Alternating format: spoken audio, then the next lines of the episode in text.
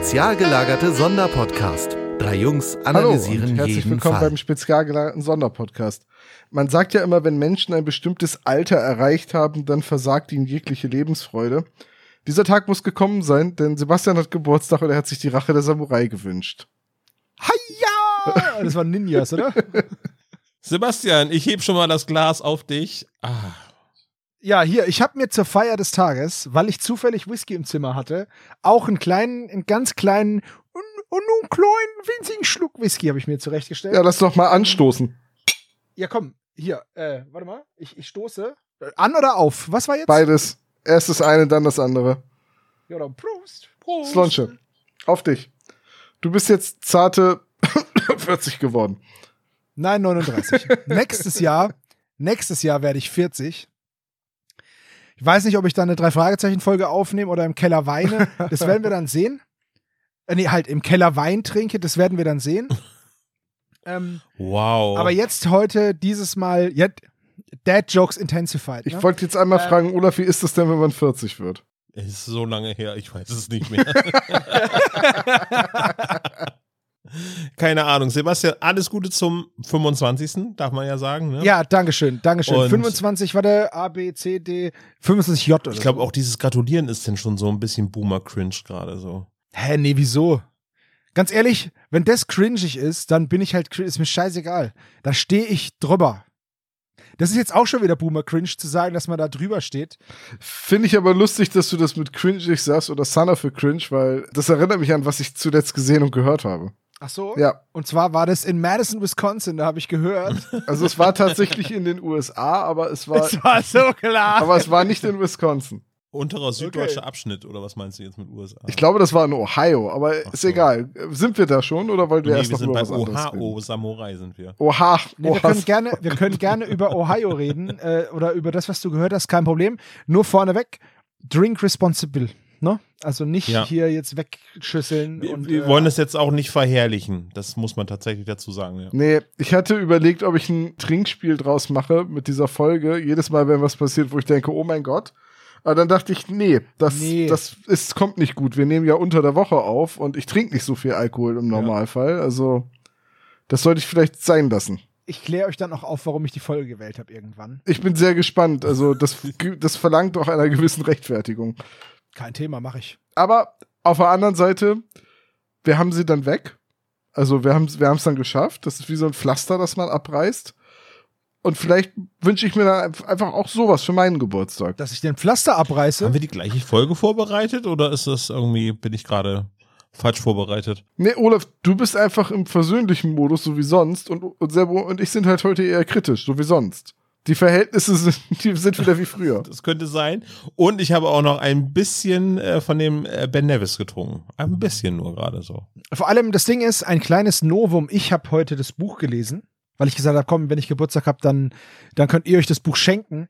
Deswegen ähm, habe ich es gelesen und ich bin jetzt kritisch Müssten und wir nicht eigentlich dir was schenken? ich weiß, aber das macht ihr nie. Ich warte jedes Jahr Bestimmt. drauf, aber danke. Jetzt hast du es vielleicht auch endlich mal gemerkt. Naja, nächstes Jahr werde ich dann 40, ne? Hm. Da hast du es bis dahin wieder vergessen, du Kartoffelkopf. Wir machen das ja neuerdings jetzt mit Streichhölzern ziehen. Was Sebo nicht weiß, wir haben nur zwei Streichhölzer.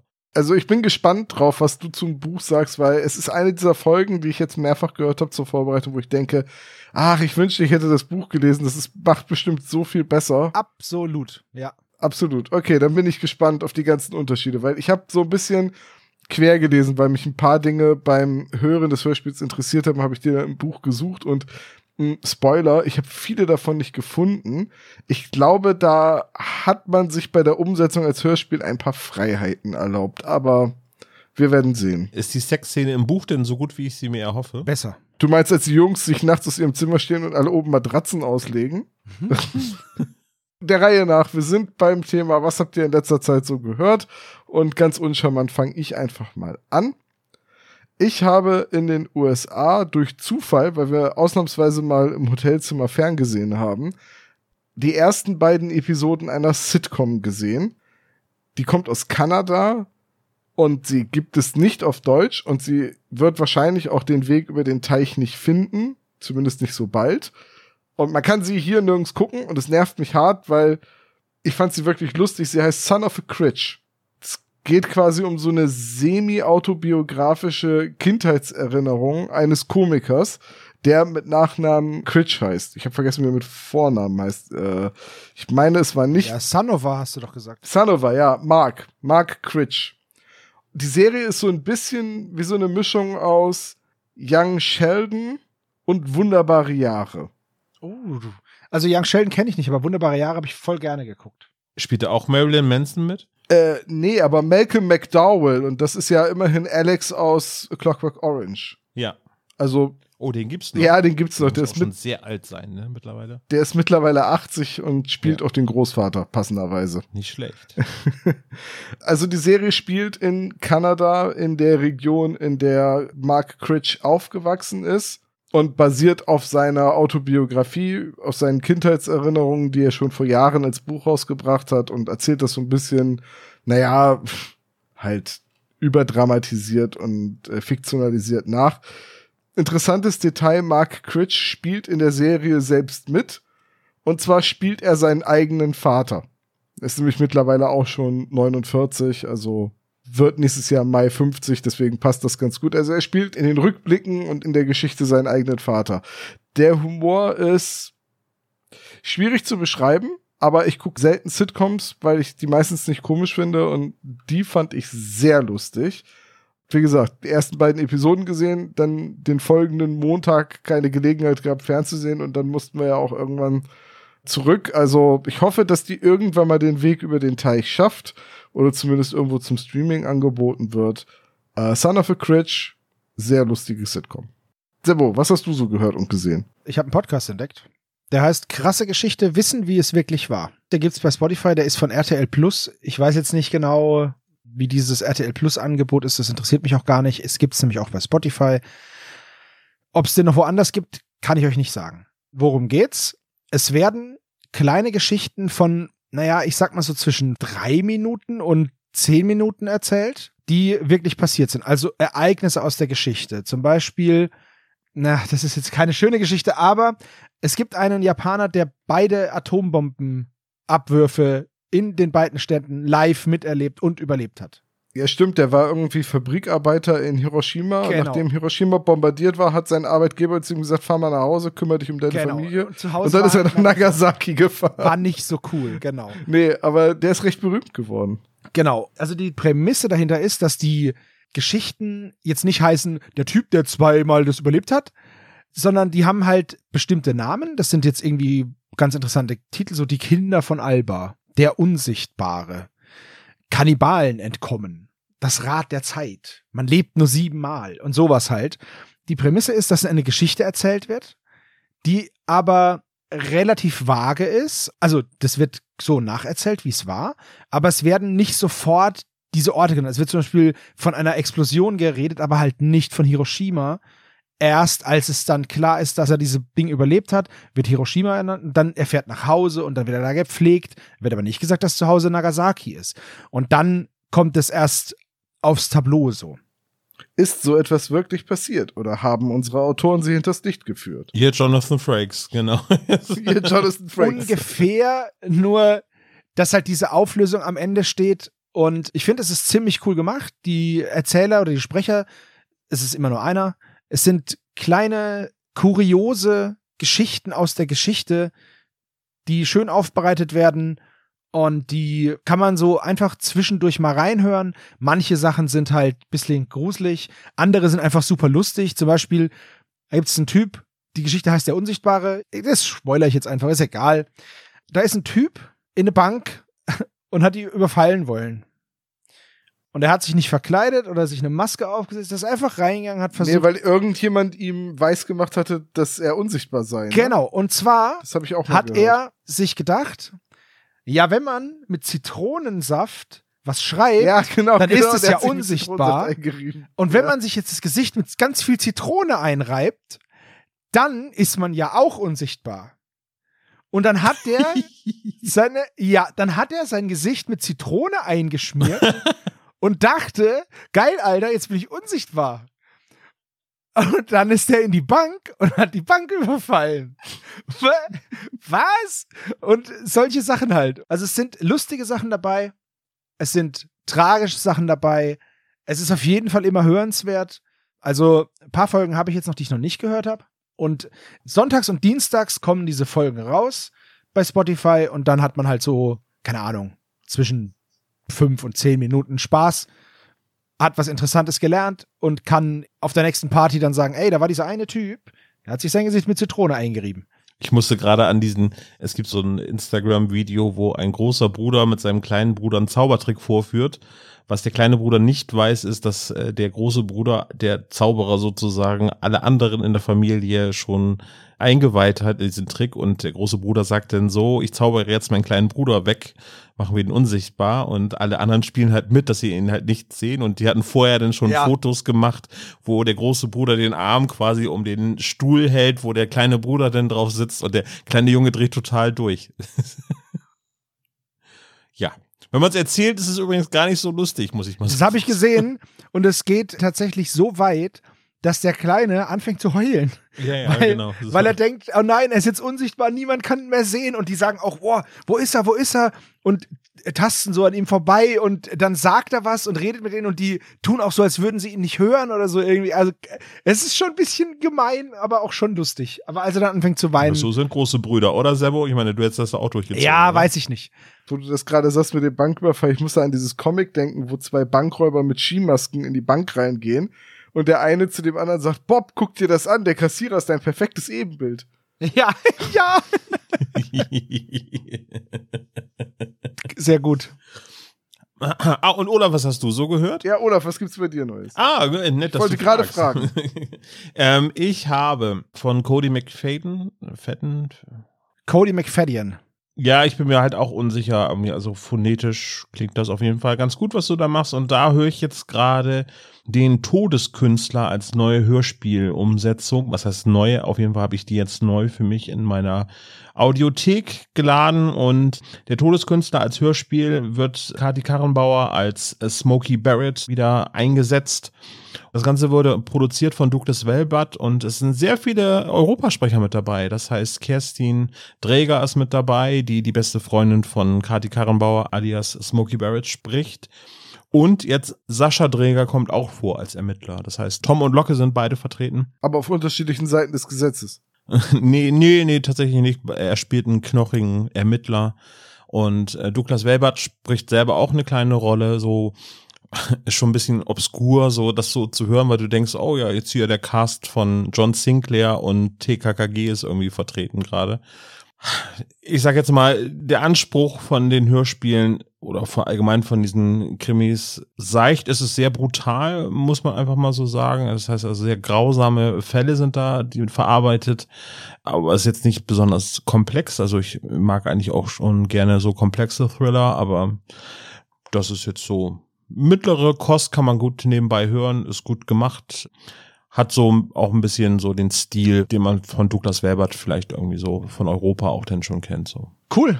Gibt's das irgendwo? Bei Audible habe ich das jetzt gehört. Ah, okay.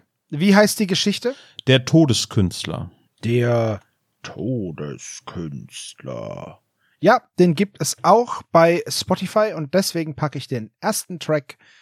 Der erste Track ist 10.000 Mal gehört worden, der zweite Track 9.000 Mal. Cool, da hat wohl jemand sofort aufgehört. Nee, das ist so, äh, man packt immer den ersten Track in die Playlist und wenn man das in Ach so. Ach ja, natürlich, so ist es. In der Zeit, in der du das jetzt hinzugefügt hast, haben halt schon tausend Leute das gehört. Hammer. Also geht gerne auf spezial gelagerte Hörspiele auf Spotify und folgt dem Kram, den wir auch hören. Haben wir gerade ein Paradoxon, Zeit der Aufnahme und Zeit der Veröffentlichung und dann rückwirkend ist bei uns, naja, egal, es ist ein anderes Thema, so. Also ich glaube, unsere Hörer haben mittlerweile mitbekommen, dass wir tatsächlich Dinge vorher aufnehmen, bevor sie sie hören können. Also Was am halt Vormittag finde- jetzt haben wir das aufgenommen. Aber wir sind jetzt im Jetzt, also wir sind im Jetzt Ja, ja. jetzt. Können wir auch zurück? Nee, das ist ein anderer Podcast, das ist die Rückspultaste, das ist ein anderer. Ach so, verstehe. Liebe Grüße. Gibt es eigentlich sowas auch mit der Rückspültaste? So ein Podcast über Geschirr oder so? Das möchte keiner haben. gerade sagen, was- Ja, auf der Toilette wäre die Rückspültaste natürlich auch richtig blöd. Stell mir vor, unter der Kategorie Erfindungen, die keiner haben möchte, die Rückspültaste. Genau. Du drückst drauf und alles kommt wieder hoch. Super. Klasse. Aber warte mal, das gibt's in Flaschenform. Heißt bei mir hier Ben Nevis, alles kommt wieder hoch. Der Psychiater unter den Das ist die Toiletten. Rück-S-Taste. oh mein Gott, Klempner als Psychiater ein. Du willst gar nicht wissen, was der alles wieder hoch. Wäre, Der war Zauberer und Ah, das stimmt, ist der, ja, ja, stimmt, der, wie hieß er? Fickelini von Nicht lustig. So, haben wir's wieder. War schöne Folge. Es war sehr unterhaltsam. Kommen wir zum ernsten Teil des Gesprächs. Ich habe noch nicht mal einen richtig sitzen. Bitte, also haltet euch ran, ja. Jetzt könnte ich wieder so einen Dad-Joke machen wie, wie, du kannst nicht richtig sitzen, aber das lasse ich jetzt. Hallo Sitzen, ich bin Ja. Tom. Äh, Oh Gott. gut, reden wir über die, über die Rache der Samurai.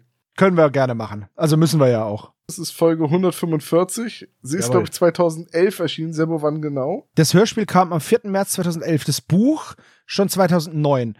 Tragen aber beide die gleiche Nummer, 145. War mir gar nicht so bewusst, dass das schon so weit weg ist. Wahrscheinlich, weil ich die Rache der Samurai nur von Cover mit Schatten, Schatten, wie hieß das? Schattenwelt? Hier von die Folge 175 immer durcheinander geschmissen habe, weil da auf beiden gekämpft wird. Der Name der, der Schule Shadowstone könnte aber auch für Ja, ne, Schattenwelt ziemlich gut passen, ne? Also. Shadowstone könnte halt auch ein Computerspiel sein. Ja, bei Schattenwelt ist ja vorne drauf auch so ein Fechter, aber gut, es ist halt ein Fechter und kein Samurai. Aber eben Fechter. Also für mich ist das auch eine von den neueren Folgen und diese neuere Folge ist halt schon wieder zwölf Jahre alt. Also Ja, es ist krass. Übrigens ich hätte das Hörspiel sofort ausgemacht, wenn die Samurais, die ausgebildet werden, Shadow Warrior heißen. hätte ich sofort ausgemacht. Hätte ich gesagt, nee, das ist jetzt zu viel. Was war denn Shadow Warrior nochmal? Computerspiel. Ah ja. Aber Shadow Warrior ist mehr auch so, sind ja mehr so Ninja. Bei Ninja Warrior hätte ich dann schon wieder weitergeguckt. Also gut, ähm, wir machen mal die harten Fakten. Autor ist Ben Nevis, das Cover ist von Sylvia Christoph. Slanche. Was? Du hast Ben Nevis gesagt. Also, ja. Das Skript ist von André Minninger, Regie Heike Dine Körting. Die Länge sind circa 62 Minuten. Und Breite? Äh, oh Gott, alter Scheiß. Ey, habe ich bei 131 Folgen noch nicht gebracht. Ja, Kann stimmt, aber es kam so, es kam mir einfach so vor, als hättest du den bis jetzt jedes Mal gebracht. so, kommen wir zum Cover, oder? ja. So, was sehen wir? Wir sehen im Hintergrund eine Burg in einem Felsen, erinnert so ein bisschen an sieben Jahre in Tibet. Und im Vordergrund stehen sich zwei schwarz gekleidete Samurai gegenüber in Übungsklamotte für Kendo-Kämpfe mit Masken und vermutlich Holzschwertern, die sich barfüßig auf die Mütze kloppen. Ja, und da habe ich jetzt so ein bisschen ein Problem mit dem Cover, weil ich glaube, das sollen keine Holzschwerter sein. Es sieht schon so ein bisschen allein wegen der Farben nach echten Klingen aus. Aber du sagtest es gerade, die tragen Kendo-Ausrüstung. Kendo wird allerdings mit Bambusschwertern gemacht. Richtig. Die aber auch fett zwiebeln, ne? Die Zwiebeln, ja, also es ist unangenehm, wenn man damit gehauen wird. Ich habe das schon hinter mir. Und diese Holzschwerter, die auch in der Form an Katanas erinnern, die sogenannten Bocken, werden eigentlich bei anderen Kampfsportarten eingesetzt. Also zum Beispiel bei sowas wie Ninjutsu. Also da ist einfach die komplett falsche Waffenwahl.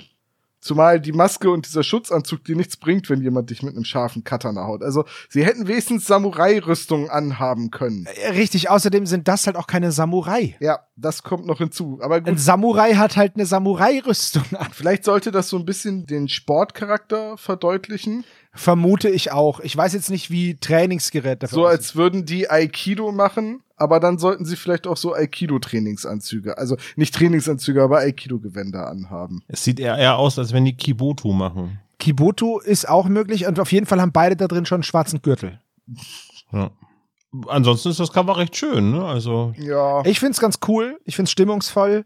Land der aufgehenden Sonne wird angedeutet durch den Sonnenaufgang hinten. Genau, so. genau. Aber dieses Shadowstonige kommt nicht so gut rüber, Nee. weil durch das viele Licht wirkt das Cover so fröhlich. Ähm, Ja, und Fröhlichkeit habe ich jetzt bei diesem Hörspiel also nicht rausgehört. Da ist eigentlich nix Ja, toll. doch, ein Fröhlich habe ich hier drin. Ja, gut. In der Alter, Sprecherliste. Alter, das ist so, was ist denn heute? Oh Gott. Ah, okay. Ja. Aber der war gut, den habe ich nicht kommen sehen. Nee, Sehr schön. Nee, nee, ein fröhlich. Den, der, der sei Olaf gegönnt, der war ganz gut. Ja. Aber wo wir gerade bei dem einen fröhlich sind, Ja. der kommt ja noch mit ein paar anderen Leuten hier zum Erzählern, die verschiedenen Rollen. So, Takashi Yukawa wird gesprochen von Wilfried Diallas. So hoffe ich zumindest wieder ausgesprochen. Der wirklich unfassbar deutsch klingt. Also, was ich will jetzt nicht sagen, ah, nee, das ist doch ein japanischer Charakter. Ich hätte aber erwartet, dass er das L rollt oder so. Aber in der ganzen Betonung, wie er alle Namen ausspricht, und jedes Wort, klingt er so unfassbar deutsch. Ich weiß gar nicht, wie ich das beschreiben soll. Naja, es ist halt auch ein sehr deutscher Schauspieler, ne? So. Äh, Richtig. Also der Name wird halt DZ geschrieben. Ich weiß jetzt nicht, wie man es ausspricht, deswegen ich hoffe, ich habe es nicht falsch gesagt. Also Giala, Diala, Gi ich weiß es nicht. So leider schon verstorben. Das sieht wie Dallas, nur dass da ein C noch mit reingekommen ist. Ja. Ne? Ge genau. Wer in zahlreichen Hörspielen und Filmen natürlich im Polizeiruf ist klar. Ich wollte gerade sagen, Polizeiruf, Soko, Großstadtrevier war dabei und Notruf, Hafenkante, Kommissar Rex, be- bestimmt auch mal. Er war auf jeden Fall nicht bei Stahlnetz, das ist schade. Dafür ist er wahrscheinlich zu jung. Naja, 1944 geboren halt, ne? aber er war auch 26 Jahre beim Ohnsorg-Theater, ne? Ja. Also Also Hamburger Bühnengröße. hat aber auch bei Radio Bremen Hörspiele gemacht. Ne? Ich wollte es gerade sagen, müsstet ihr eigentlich auch kennen. Kennen- weil er Ja, haben wir alle gehört. Ich hab mir sogar die Skripte auf den Rücken tätowieren lassen davon. ja. Alles klar. Bei den drei Fragezeichen hat er, soweit ich weiß, nur einmal mitgesprochen und das eben jetzt in dieser Folge. Bist du denn sicher, dass er in dieser Folge dabei war? Ja, da war er nämlich Takashi Yukawa. Ah, stimmt, du hast recht, ja. Blöde Frage. Das war der Direx von der Schule, von dem Internat. Und Michael Lott ist Frank Hector, der Stellvertreter. Auch ein bekannter deutscher Schauspieler, der war auch schon öfters mal dabei, oder? Ja, auch hier wieder Tatortner, ganz klar. Und alle Sokos, die es gibt. Vor allem viele Krimis. Aber gut, das ist halt in Deutschland auch irgendwie normal.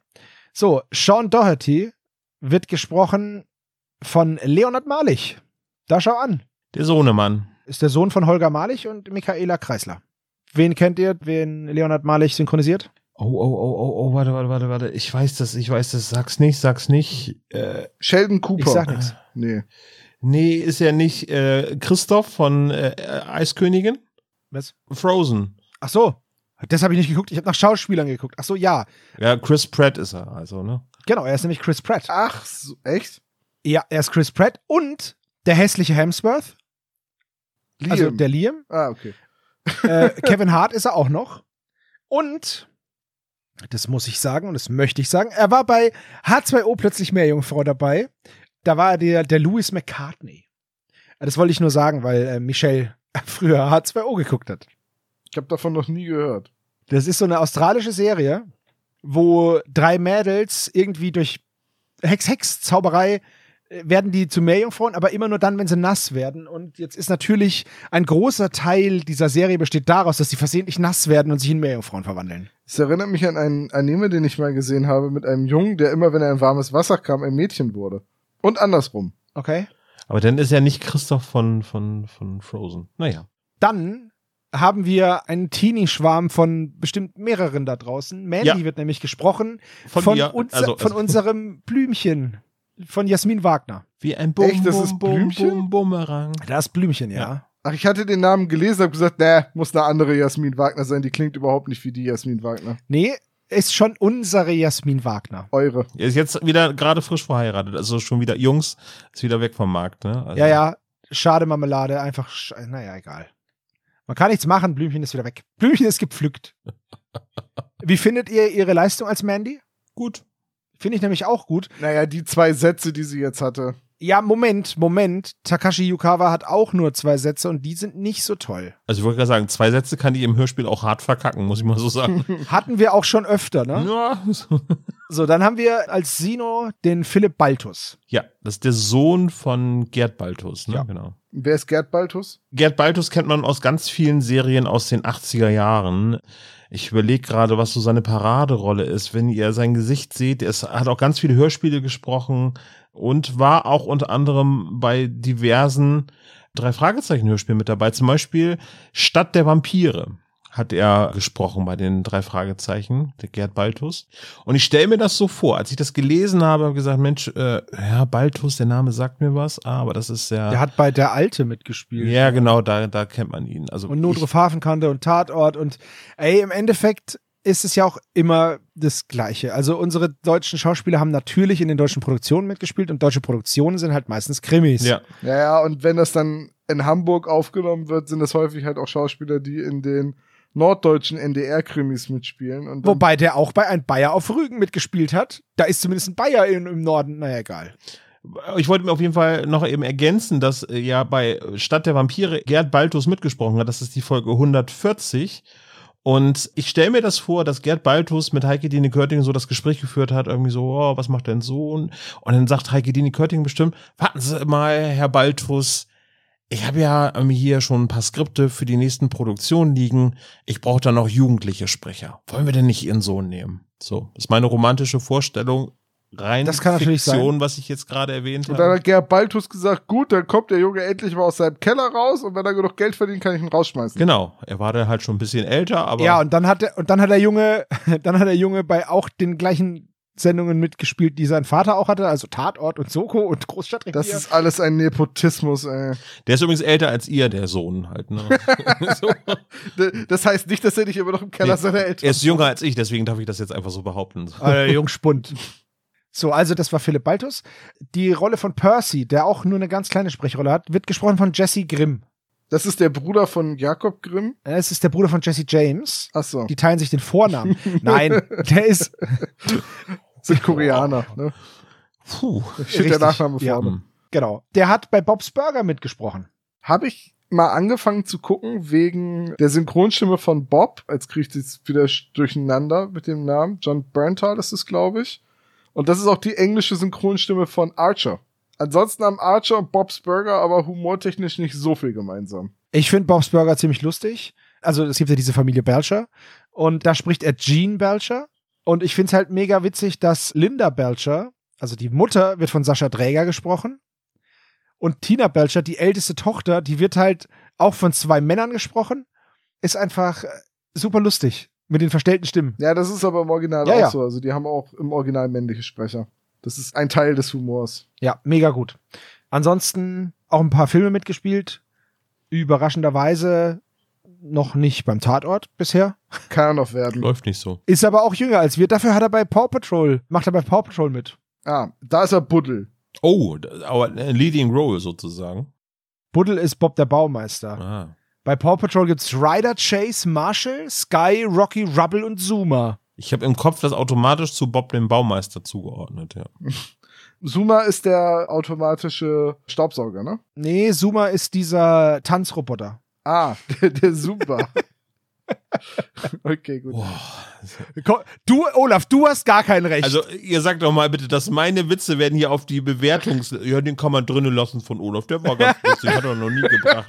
Und ihr haut danach ein nach dem anderen raus, die irgendwie ganz schlimm Ja, sind. ja, liebe Spezies, es tut mir leid, wir haben heute alle einen Clown gefrühstückt. Hat komisch geschmeckt. ja, tatsächlich. So, dann haben wir noch zwei Sprecher, und zwar Kiko. Der wird gesprochen von Jens Wendland. Auch ein Sprecher aus Hamburg. Die bekannteste Rolle von ihm ist halt Nathan Drake aus der Uncharted-Reihe. Oh, ja, stimmt, ja. Und jetzt kommt mein Highlight der Folge. Neben Blümchen natürlich. Anthony Fender wird nämlich gesprochen von Peter Buchholz. Und wer ist jetzt Peter Buchholz? Fred Braun. Fred Braun. Ach, der vom Abendblatt. Vom Abendblatt, genau, ja. Hat auch im Tatort mitgespielt. Ja, diesen, diesen Koffer, äh, dieser Koffer hier, der könnte diesem Zauberer hören. Gulliver hieß er. Genau. Fred Braun, also der hat beim Phantomsee mitgesprochen, bei der Schwarzen Katze, Fluch des Rubins, Sprechender Totenkopf, Grüner Geist, Flüsternde Mumie, Spuk im Hotel. So in den frühen Folgen und Spuk im Hotel. Ja, und Spuk im Hotel und Rache der Samurai und Feuriges Auge. Also, der ist schon gut rumgekommen mit seiner Sprecherei. Von den Anfängen der Serie bis zum 200er Jubiläum, das ist schon ganz cool. Dann haben wir die Sprecher durch. Lese ich euch mal den Klappentext vor. Ein Schüler ist spurlos verschwunden und die Mitglieder der Samurai AG, die mit alten japanischen Schwertern kämpfen, verhalten sich mehr als merkwürdig. Um den Fall zu klären, schleusen sich die drei Fragezeichen in die Schule ein. Doch schnell bekommen sie zu spüren, dass sie hier unerwünscht sind. Besonders Peter muss nun all seinen Mut unter Beweis stellen. Das Schwert. Ein kurzer Schwung, der die Luft durchschnitt. Das Blut gefror in seinen Adern. Es war soweit. Der Tod. Warum bloß hatten sie diesen Auftrag angenommen? Warum bloß? Nun, diesen letzten Absatz, den verstehe ich nicht so gut, weil besonders Peter muss nun all sein. Niemand blutet in dem. Egal. Ja, das Äh, ist. Das ist aber so Comic-esque gerade so, ne? Also es ist wirklich sehr comichaft Äh, beschrieben. Hier, das ist so das Lamm auf der Wiese. Hurz. Das Schwert. Blut. Der Tod. Das ist Maggie, die hattest du schon. Der Tod! Ja, also kein guter Klappentext, halten wir das mal fest. Nee, der Text ist nicht so geil. Vor allem ist er halt auch inhaltlich nicht richtig. Ja, das sind die Klapptexte ja sonst immer. Nee, aber hier schleusen sich die drei Fragezeichen halt nicht alle ein. Es sind nur zwei. Ja, du kannst es ja nicht vorwegnehmen. Was willst du denn machen? Den Klappentext jetzt so markieren und zurückschicken? Naja, ich sag mal so, wenn ich's könnte, würde ich's machen. Du kannst ja nicht vorwegnehmen, dass Bob dann rumquengelt. Also hör mal zu, lieber Klappentextschreiber. Das machen wir nochmal. Nochmal zurück. Vier Minus. So, also, wir steigen mal ein. Ich übernehme ja heute den A beim Buchteil. Der wird heute relativ ausgeprägt. Ich versuche ihn so kurz wie möglich zu halten. Nee, nee, mach ruhig so lang wie möglich. Oh, warte mal eben. Also, warte mal eben. Ja. Servo, kurze Frage eben. Also, du hast das Buch Ja. gelesen, du machst die Kapitelzusammenfassung. Ja, Olaf, klingt so, als hätten wir einen freien Abend, ne? Kann ich nichts machen? Ich würde sagen, ne, schickst du uns eine SMS, wenn es zum Fazit geht. Machen wir es mal so. Oder wir können auch so ein paar Boomer-Sprüche so zwischendurch einwerfen. Das ist kein Problem, Olaf. Das ist nichts anderes als das, was du sonst zu diesem Podcast beisteuerst. Also, was soll's? ich habe heute Geburtstag. Bitte Gnade. Also, die erste Szene. Wir sind auf dem Schrottplatz. Der Direktor kommt, Takashi Yukawa, stellt sich vor, kriegt sofort die Karte. Dann sagt er, ja, lass mal reden, aber wo ganz anders. Da habe ich mal eine Frage. Entschuldigung, Ja. wenn ich da gleich reingrätsche. Aber nee, das ist die erste Szene. Punkt. Vorbei. also, der weiß, wer die drei Fragezeichen sind. Ja. Eine ehemalige Klientin aus dem Fluch des Piraten hat sie empfohlen. Genau. Sie reden drüber, wer sie empfohlen hat. Wozu geben sie ihm noch die Karte? Und also, warum hier unsere Karte? Dann könnte er auch sagen, danke und sie einfach einstecken. Dieses, Signature Move, das muss so. aber dieses gezwungene, diese Karte immer vorlesen. Ich verstehe ja, dass es nach 200 Folgen nicht mehr so viele kreative Wege gibt, die Karte irgendwie einzubauen. Teilweise wird das im Buch aber recht kreativ gemacht. So, da wird die gefunden oder Bob kramte in seiner Hosentasche. Er fragte sich, was er da noch hatte und dann, ach, es war eine der alten Visitenkarten. Er überlegte für einen Moment, ob er sie überreichen sollte und dann ist die Karte halt abgedruckt. Und da frage ich mich halt jetzt, wie ist das hier im Buch? Ist das genauso sinnlos, dass er die Karte kriegt? Ja, also es ist, die stellen sich schon so vor. Hallo, mein Name ist Takashi Yukawa. Ich bin Direktor einer Schule. So stelle ich mich doch nicht vor. Hallo, ich bin Tom und ich bin Lehrer. Ich stelle mich immer so vor. Ich komme morgens rein, sag Guten Morgen, mein Name ist Tom, ich bin euer Lehrer. Ja, stimmt, weil die sich sonst für einen Schüler halten würden. Aber Das Ding ist, der kommt zu Justus, der Mann, und dann holt Justus die anderen beiden dazu und dann, dann stellen die sich schon als die drei Fragezeichen vor. Also der kommt auf den Schrottplatz und will die drei Fragezeichen sprechen. Und so stellen die sich auch vor. Also Peter sagt, ich bin Peter Shaw von den drei Fragezeichen. Das sagt er. Daraufhin sagt Takeshi Yukawa, Takeshi Yukawa, ich bin Direktor einer Schule. Wie war das noch bei Loriot? Mein Name ist so und so, ich kaufe hier ein. Genau. genau das. ja, aber das ist halt aber so diese alte Hörspielsachen, dass die Leute halt, dass man sie leicht zuordnen kann. Allerdings bin ich der Meinung, weil sie ja dann leicht den Schwenk ins Café machen, da wird es ja eigentlich ausführlich beschrieben. Ja, die nächste Szene ist jetzt, das ist halt auch so komisch hier. Eigentlich ist es genau wie im Buch. Der kommt auf den Schrottplatz, der sagt, ich habe euch gesucht, können wir woanders reden? Weil da flitzt die ganze Zeit Tante Mathilda rum und so. Und er will halt einfach das so ein bisschen diskret. Er ist halt Japaner und ist halt so ein bisschen diskret und so. Und so. Und dann gehen sie in dieses Strandcafé und dann stellt er halt so ein bisschen auch die Schule vor im Endeffekt. Warum gehen sie nicht in die Zentrale? Oder gibt es dafür einen Grund im Buch? Nee, Ja, weil die Zentrale ja geheim ist und eigentlich ganz, ganz wenig Leute in die Zentrale. ja, gehen. deswegen laden sie ja alle Nase lang da Leute rein. Also. es ist ihm halt einfach zu viel los. Und der ist auch die ganze Zeit super zurückhaltend im Buch. Und dann schlagen sie ihm vor, ja komm, wir setzen uns ins Strandcafé. Also das sagt halt Justus, ne? Okay. Justus schlägt es Aber vor. mal eben eine Frage dazu. Hast du das Buch gerade zur Hand, Sebo? Äh, ja. Wenn er sich vorstellt, Ja. hallo, ich bin, hm, hm, ich bin Direktor einer Schule. Ja. Also ich würde mich, wenn, wenn ich jetzt quasi so, so einen Cold Opener mache, hallo, ich bin Yukawa, ich komme wegen einer Angelegenheit auf euch zu, die was mit meiner Schule zu tun hat. Also ich würde im Prinzip so, so, so ein, das anteasern, worum es geht. Ich würde aber doch nicht sagen, ich bin Direktor einer Schule. Aber es ist genau das. Ich hab's hier vor mir. Seine Augen flackerten leicht. Takeshi Yukawa, ich bin Direktor einer Schule, sagte er förmlich. Oder ist es, und das kann ich euch jetzt nicht beantworten, weil ich irgendwie mit der Kultur nicht so vertraut bin, ist das so ein Ding, dass die Menschen sich dort so vorstellen würden? Ich glaube nicht. Ich weiß es nicht. Ich glaube nicht. Also ich will das jetzt auch nicht zu hoch hängen oder so, aber es ist irgendwie, ich habe das gehört und habe gedacht, so guten Tag, guten Tag. hallo, ich mache hier sauber, so. Ja, für mich war das eher so ein, Ben Nevis überlegt, wie er den Beruf desjenigen damit reinkriegt. Ach, dann lasse ich ihn das einfach direkt sagen. Naja, das Ding ist halt, er erwidert das ja im Endeffekt auf das, was Peter sagt. Peter sagt, ich bin Peter Shaw von den drei Fragezeichen. Und dann sagt er, ja, ich bin Takeshi Yokawa, ich bin Direktor einer Schule. Mhm. Äh, weißt du, also ich, keine, Ah- ich, ich weiß es nicht. Vielleicht ist es ja der Grund gewesen. Hm. Also kann ich mir halt vorstellen. So, und dann fahren sie halt ins Strandcafé, dann unterhalten sie sich halt über Shadowstone und dann sagt er halt, was das alles ist und so. Das ist jetzt auch wie im Hörspiel, also, ne, da sagt er ja dann auch, gerade Peter so, ja, Shadowstone, das ist doch so eine, so eine Auffangbecken für gescheiterte Existenzen und so. Und das ist genauso wie im Buch und dann auch das mit dem Schwert, dass das dann zur Sprache kommt, also dass er der Schwerthüter ist und so. Da dachte ich so, ach, ich dachte, das wäre so eine Schule für Versager mit reichen Eltern. Ja, aber viele unserer Absolventen haben es sehr weit gebracht. Trump, Nixon, Reagan. Ja, also es ist, es ist nicht so. Shadowstone ist eine Schule, in der reiche und arme Kinder sind. Also das ist so, diese Schule wurde gegründet von einem Japaner. Und der wollte halt eine Schule haben, die sowohl für reiche als auch für arme Schüler funktioniert. Und die Reichen sollten quasi die Armen subventionieren, oder? Das ist ja wie das Internat von TKKG. Ja, nee, ich weiß es nicht. Also, es, ist, es soll halt eine Multikulti und durch alle Einkommensschichten Schule sein. Und die Kinder, die sich es nicht leisten können, die nicht aus reichem Haus sind, die kriegen praktisch Stipendien, weil da halt durch die Spenden, die diese Schule sammelt, das Geld zusammengekratzt wird und dann können da auch arme Schüler hingehen. Und das ist das, was dieser Gründer dieser Schule so als Vision hatte. Hm. Also in meiner Vorstellung, wenn du da eingeschult wirst, kriegst du das sprechende Stirnband um und dann entscheidet das Stirnband, in welchen Dojo du kommst. Fast. Ich hätte aber trotzdem eine Frage, also für welche, welches Schulart ist das denn? Ist das eine Highschool? Ist das äh, hier Primary School oder, also es ist ja kein College und nix, es ist ein Ich Internat? glaube, es ist eine Highschool. Vom Alter her. Na, anders, du kannst ja nicht sagen, ah, unsere Grundschüler sind so oft sitzen geblieben, da fallt ihr drei gar nicht auf. Ja, nee, aber äh, Das wäre schon ein bisschen aber das verstehe ich halt nicht. Also Justus, Peter und Bob sind doch eigentlich auch Highschool-Schüler. Ja. Ja, aber eher so Senior, beziehungsweise, wie heißt denn das? Sophomore, dieses letzte Schuljahr der Highschool? Ich, ich habe keine Ahnung, aber, aber Justus Peter Bob sind ja schon relativ weit. Die fahren ja schon Auto. Also die werden jetzt nicht mehr lange Highschool sein. Ja, aber die Begründung, irgendwie, ob sie da, dass sie da reinpassen, ist nur, weil da es ein paar Leute gibt, die Ehrenrunden gemacht haben, wo man denkt, okay, die haben jetzt gerade Ferien.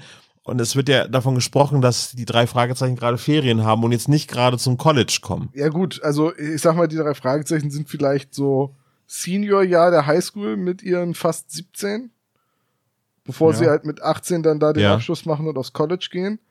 Und ja, also quasi im letzten Jahr auf der Highschool und wahrscheinlich sind die anderen da eher so neu in der Highschool in diesem Internat. Wo- Wobei, du hast schon recht, wenn das einfach eine Highschool ist, dann ist es einfach eine Highschool. Also, ne? Dann ist es auch egal, ob du jetzt da im, im, warte, vielleicht wollte Ben Nevis damit andeuten, dass die drei Fragezeichen eigentlich zu alt sind, um auf dieser Highschool eingeschult zu werden, also als Frischlinge, und dass das auffallen könnte und das sollte so ein bisschen bedeuten, nee, wir haben durchaus auch mal Schüler, die sitzen bleiben oder die erst in späteren Schuljahren zu uns kommen. Dass das die Intention dahinter war. Mhm. Ja. Ich habe noch ein paar Punkte zu dieser Eröffnungsszene. Okay, hau raus. Ich bin gerade so on, on fire. Ja, sehr gerne. Los. so, also, dann gibt es halt, ich springe jetzt quasi so zu dem Punkt, wo die denn in dem Café sitzen und sie dann überlegen, wie sie denn in Shadowstone eingeführt werden können als Schüler. Und dann improvisiert der, der Yukawa, äh, ja, pf, also ihr seid äh, Jungs, die uns kennenlernen möchten. Und dann sagt Justus, hm, das klingt plausibel. Und dann wird halt noch so ein paar weitere, ja, aber was ist denn damit? Und dann sagt Peter später auch noch mal, ja, das klingt plausibel. Das Ding ist, das passiert überhaupt nicht im Buch. Im Buch gehen die in dieses Café, dann sagt er, ey, ich leite ein Internat, ist ein reines Jungeninternat, da geht's hoch her, da ist jetzt irgendwie ein Schüler verschwunden, der heißt Percy. Ich brauche jetzt jemanden, der das rausfindet. Ich habe versucht, was rauszufinden. Das, das klappt nicht. Seit fünf Tagen ist der verschwunden ich brauche jetzt einfach jemand undercover und ihr passt da rein und es sind zwar gerade Ferien, aber die Schule hat immer auf und ihr könnt ihr sagen, ihr guckt euch da um. Ihr seid clever, es gibt, also Justus ist clever und Peter ist sportlich und ist, Bob ist auch da. Ne, eigentlich ja nicht. ey, ohne Mist. Bei meinen Notizen kannst du Bob voll knicken, aber egal. Im Hörspiel ja. Ja, im Buch ist es, mehr, macht er mehr. Da macht er mehr auf jeden Fall. Und dann sagen die halt, ja, es sind aber doch Ferien. Und dann sagt er, ja, nee, also bei uns geht auch die ganze Zeit was ab. Es gibt Freizeitgruppen, Nachhilfe, bla bla bla, Sport-AGs. Und dann gucken die sich an und überlegen so, oh, wenn wir jetzt den Fall nicht übernehmen, dann müssen wir ja übel auf dem Schrottplatz helfen. Das ist ja voll blöd. Ja, komm, wir machen das. Und der Grund, warum sie es dann machen, ist im Endeffekt, ja gut, komm, egal, wir machen das jetzt. Okay, ja, cool. Also das ist das, was sie sagen.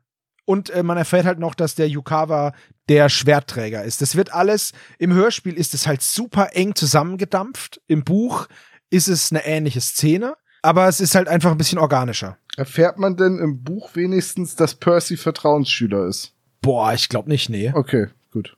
Es wird nur gesagt, dass es halt der Sohn von dieser Hollywood-Produzentin ist. Okay, ja, hätte sein können. Hat Percy einen Nachnamen im Buch?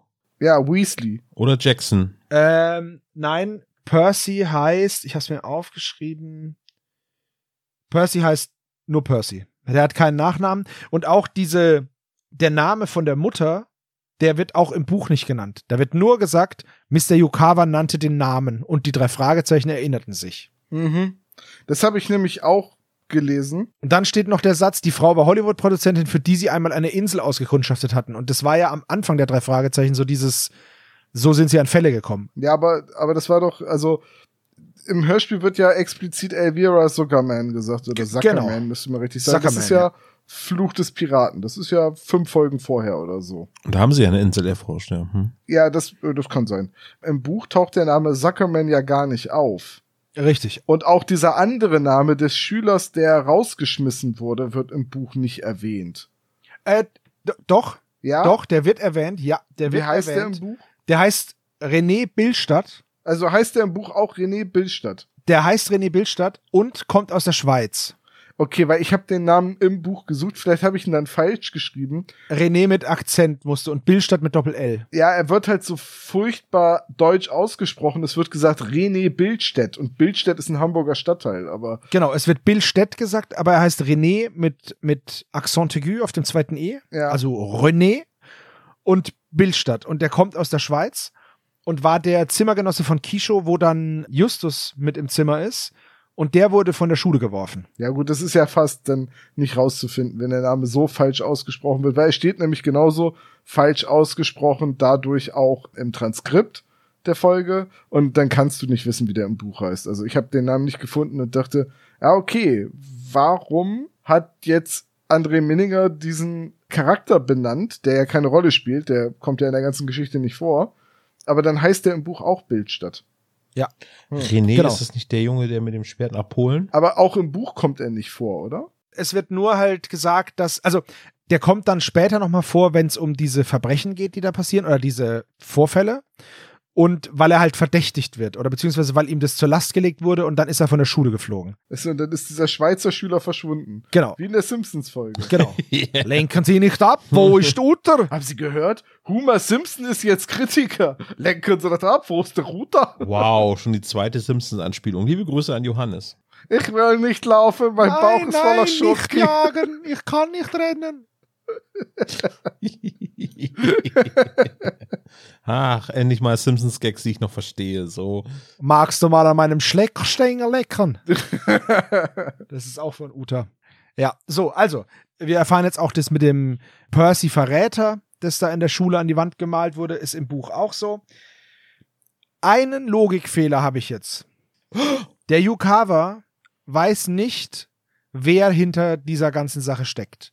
Und er sagt zu den drei Fragezeichen, Boys, bitte geht der Sache nach. Und Bob sagt, Diggi, es sind doch Ferien. Und dann sagt der Yukawa, macht nichts, wir haben eh offen. Ihr kommt einfach trotzdem. Hier sind zwar kaum noch Leute da, aber die werden es schon Genau, sein. alles schön und gut, aber dann müssen die Täter sind auf jeden Fall noch da. Die Täter sind unter den fünf Schülern, die noch da sind. Weil das Ding ist nämlich, ich erzähle euch dann jetzt im Verlauf noch ein bisschen was von der Schule, wie die beschrieben wird. warten wir, wenn es soweit ist. Aber ich dachte mir, was ist, wenn der Täter nicht da ist? Was wollen die dann ermitteln? Also ja, das ist ein valider Punkt. Und wo du das aber sagst, der Täter muss unter den anwesenden Schülern sein.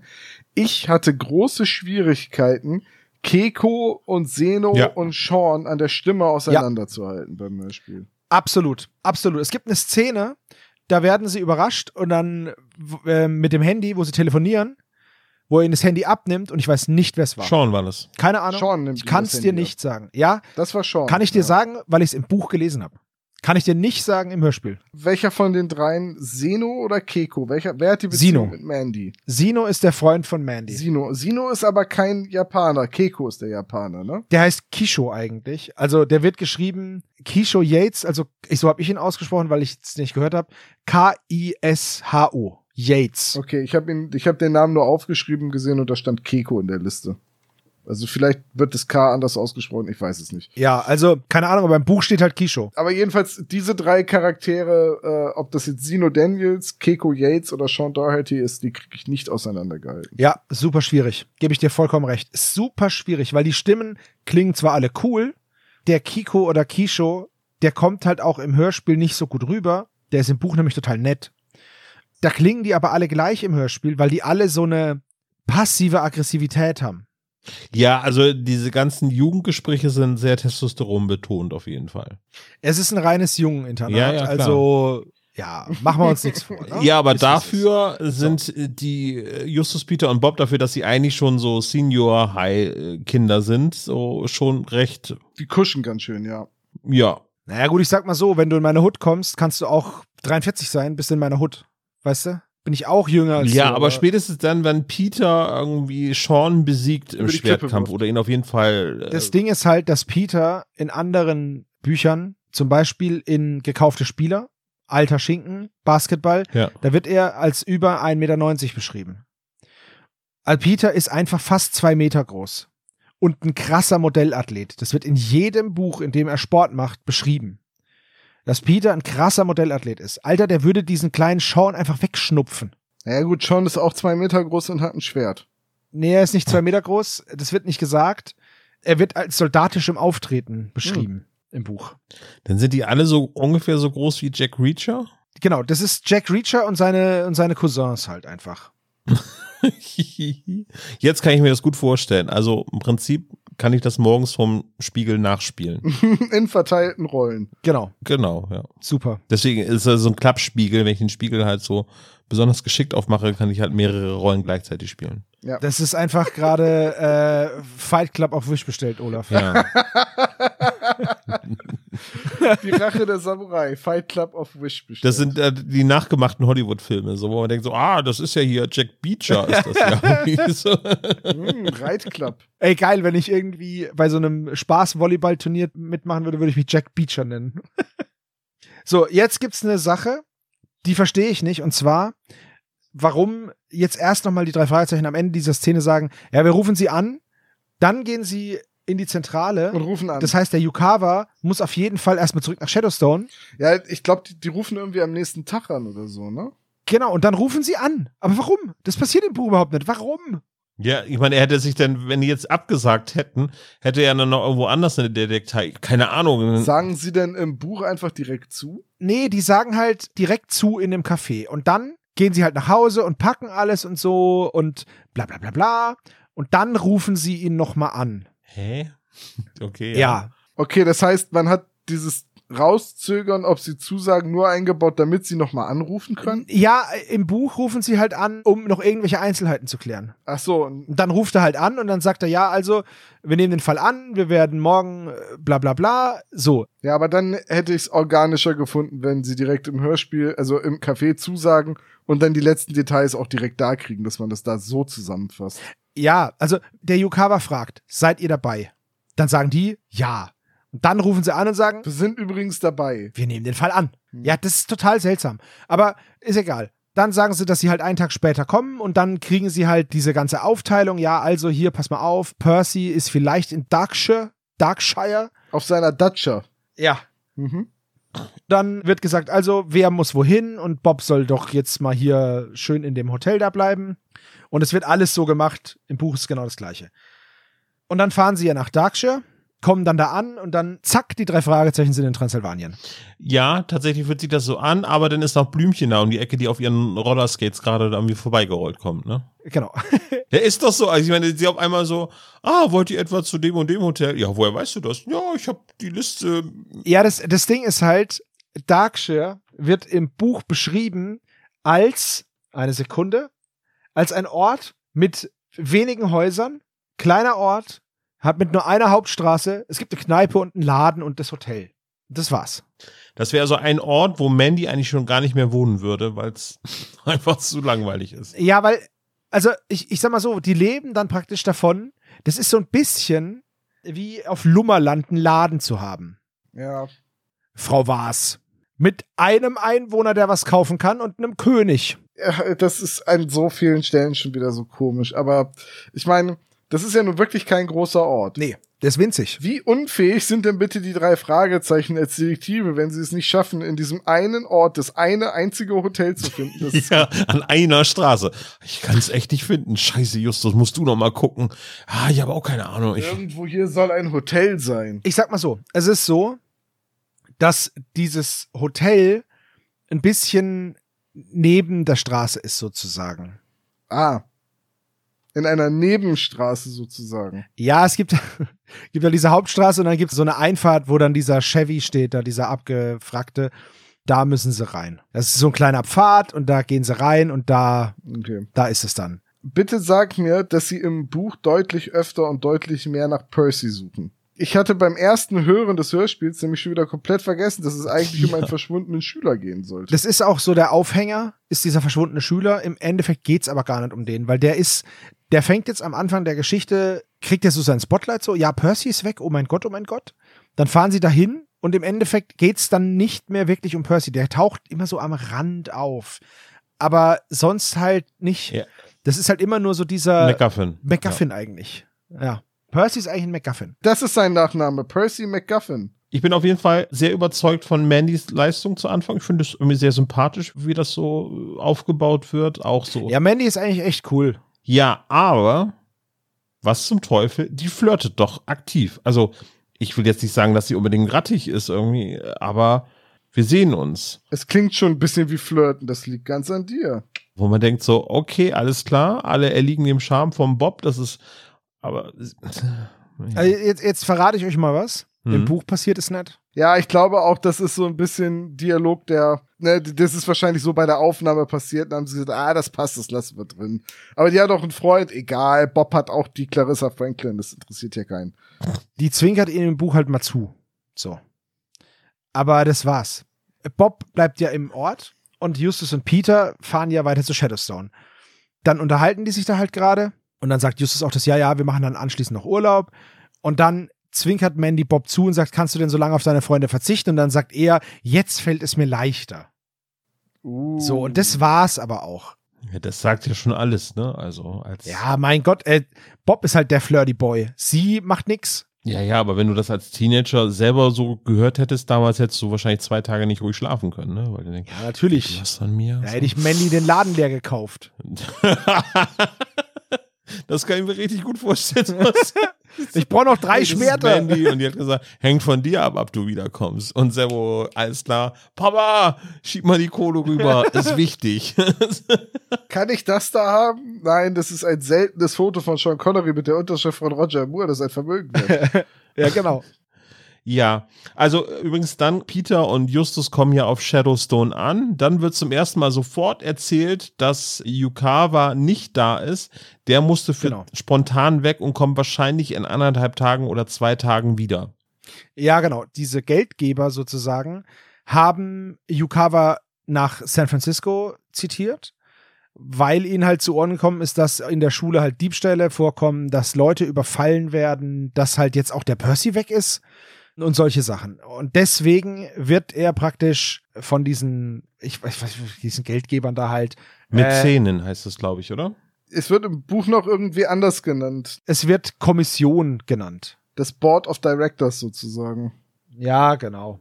Die sagen halt, hier, pass mal auf, jetzt kommst du mal schön nach San Francisco und dann klären wir mal ab, was da los ist. Und das macht er dann halt. Und die sagen, du musst sofort kommen. Er will das nicht, weil er ja weiß, dass die kommen, aber er kann halt nichts machen, weil er wird halt daher im Endeffekt mehr oder weniger gezwungen. Ja, ich wollte nur darauf hinaus, dass da jetzt schon die drei oder die beiden darüber informiert werden, dass er in zwei Tagen da ist, weil am Ende wird es nochmal ganz anders erklärt und das finde ich auch ein Fehler in der Kontinuität des Hörspiels. Aber ja. Dann, also kommt gleich erster Auftritt Sean, ne? Äh, ja, und der ist halt Sean-mäßig. Der ist halt sehr zurückweisend, sehr abweisend, macht den das Leben gleich direkt schwer und sagt denen halt gleich, was sie von ihm zu erwarten haben, nämlich nix. Da übrigens, der stellvertretende Direktor nennt die Schüler beim Nachnamen, aber nicht Justus und Peter. Sind ja streng genommen nicht seine Schüler. Aber streng genommen sind sie probeweise Schüler. Es gelten alle anderen Regeln auch, also müssten sie eigentlich Shaw und Jonas sein. Richtig, zumal ja irgendwie vorher darüber philosophiert wird, ob sie überhaupt in diese Schulstruktur reinpassen. Und das wurde ja nur begründet, dass die anderen Schüler schon mehrmals wiederholt haben, dass sie denn überhaupt da reinpassen. Das heißt. Keine Angst, die anderen Schüler haben alle mehrmals wiederholt und sind mehrmals vorbestraft. Ja, genau, aber nur deswegen passen sie in die Altersstruktur rein. Ja, werden dann aber trotzdem Peter und Justus genannt. Hm, komisch. Also es ist eine komische Entscheidung. Oh, heraus. Ja. Der kommt gut. später Also erst, Fehler, oder? ich habe noch einen Fehler. Wo waren gut. wir? Genau. Sean empfängt, Nee, nee, nein, in nein, Anführungszeichen, also, die drei Fragezeichen und Ja, ja. führt sie dann so ein bisschen rum und schnotzt sie eigentlich die ganze Zeit nur an und droht ihn dann mit der Babyparty und bringt sie halt zu dem Mr. Hector. Da bekommen Justus und Peter einen Umschlag von dem Yukawa und die Hausregeln und dann wird Peter sein Handy abgenommen, weil es dummerweise gerade klingelt und ich frage mich jedes Mal, ey, habt ihr denn nicht einfach eine Stummtaste? Kann man das nicht? Nach 145 Fällen habt ihr nicht gecheckt, dass ihr euer Handy lautlos machen müsst. Ja, aber zu der Zeit waren, glaube ich, Handy-Sounds von Yamba noch aktuell. Es war zumindest nicht blub, blub, blub, blub, blub, blub, blub, blub, blub, blub, blub, blub, den sie sonst immer haben. Der ist auch top aktuell, den Peter da gerade hat. Ja, und vor allen Dingen so, sie wissen von Anfang an, dass Handys verboten sind. Und dann ruft Bob an. Ja, das ist ziemlich dumm. Das ist auch nur da, um, um die Anzahl Handys von zwei auf eins zu reduzieren. Ja, genau. Also normalerweise würde Justus doch, der eigentlich ja die Weisheit mit dem Löffel frisst, permanent, Ja, würde doch sagen, Bob, rufen Sie nicht an, wie wir rufen, Sie an? ja. Oder er hätte halt von vornherein gesagt, so, die Handys bitte auf lautlos. Aber egal. Tatsächlich musste mein erstes Handy, was ich hatte, das war ein Nokia, da musste ich einen extra Akku kaufen, der den Vibrationsalarm mit dazugebracht hat. Das heißt, man hatte einen extra Akku kaufen müssen, der Vibration mit als Funktion. So ein Rumble Pack. Aber ist das nicht total komisch, wenn so ein ganzer Aktenkoffer in deiner Hand vibriert? Sozusagen, ja. So war das damals. so, Olaf, du bist heute so unscharf. Das ist mein Vibrationsalarm. Ach ja, der alte Mann erzählt von früher. Gut, weiter im Text. So, also hier hören wir jetzt zum allerersten Mal dieses wichtige Wort auseinander dividieren. Ah, Ist dann später wichtig. Wird jetzt hier, ich finde es ganz schlimm, wenn jemand das sagt. finde ich auch ganz schlimm. Aber gut. Ich finde auch einzigste schlimm. Ich sag mal nix. Ey, wer das sagt, ne? Es heißt einziges, es ist schon ein Superlativ. Wenn es das Einzigste ist, was du zu bemängeln hast, dann ist es doch egal. Wer der, die das einzigste sagt, ist der, die das letzteste. Nächste Szene. Wir sind jetzt bei Sino im Zimmer, auf dem Shadowstone-Gelände halt. Sino macht hier direkt einen auf dicken Macker und Sean macht genau mit. Also die beiden sagen halt gleich so, ja, und wenn du, wenn er sagt, leg meine Stiefel, dann legst du seine Stiefel. Äh. Also ganz furchtbar halt. Dann fragt Peter nach der Babyparty und kriegt direkt eine von Latz geknallt, so nach dem Motto, ja, red nicht mit mir, ich hab's dir nicht erlaubt. Also ganz furchtbare Zustände. Dann äh, kommt auch schon Justus und dann gehen sie zusammen halt über das Gelände.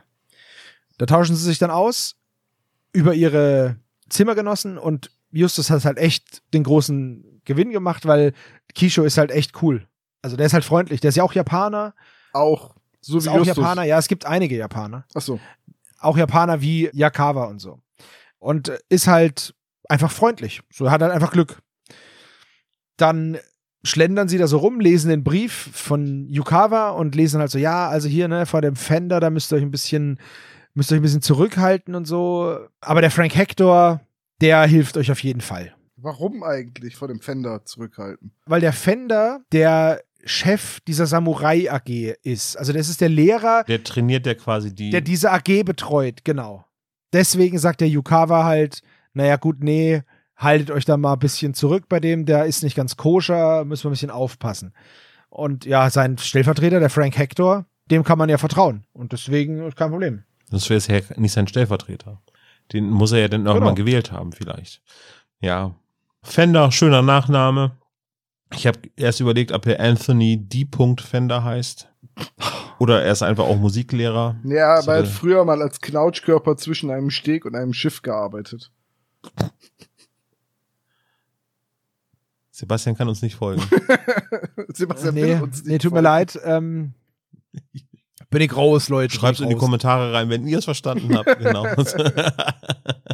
Oh, wow. Was ich nicht verstehe, das kann man aber nur als Buchleser sehen, ist, dass der Brief unterschrieben ist mit beste Grüße Y Yukawa.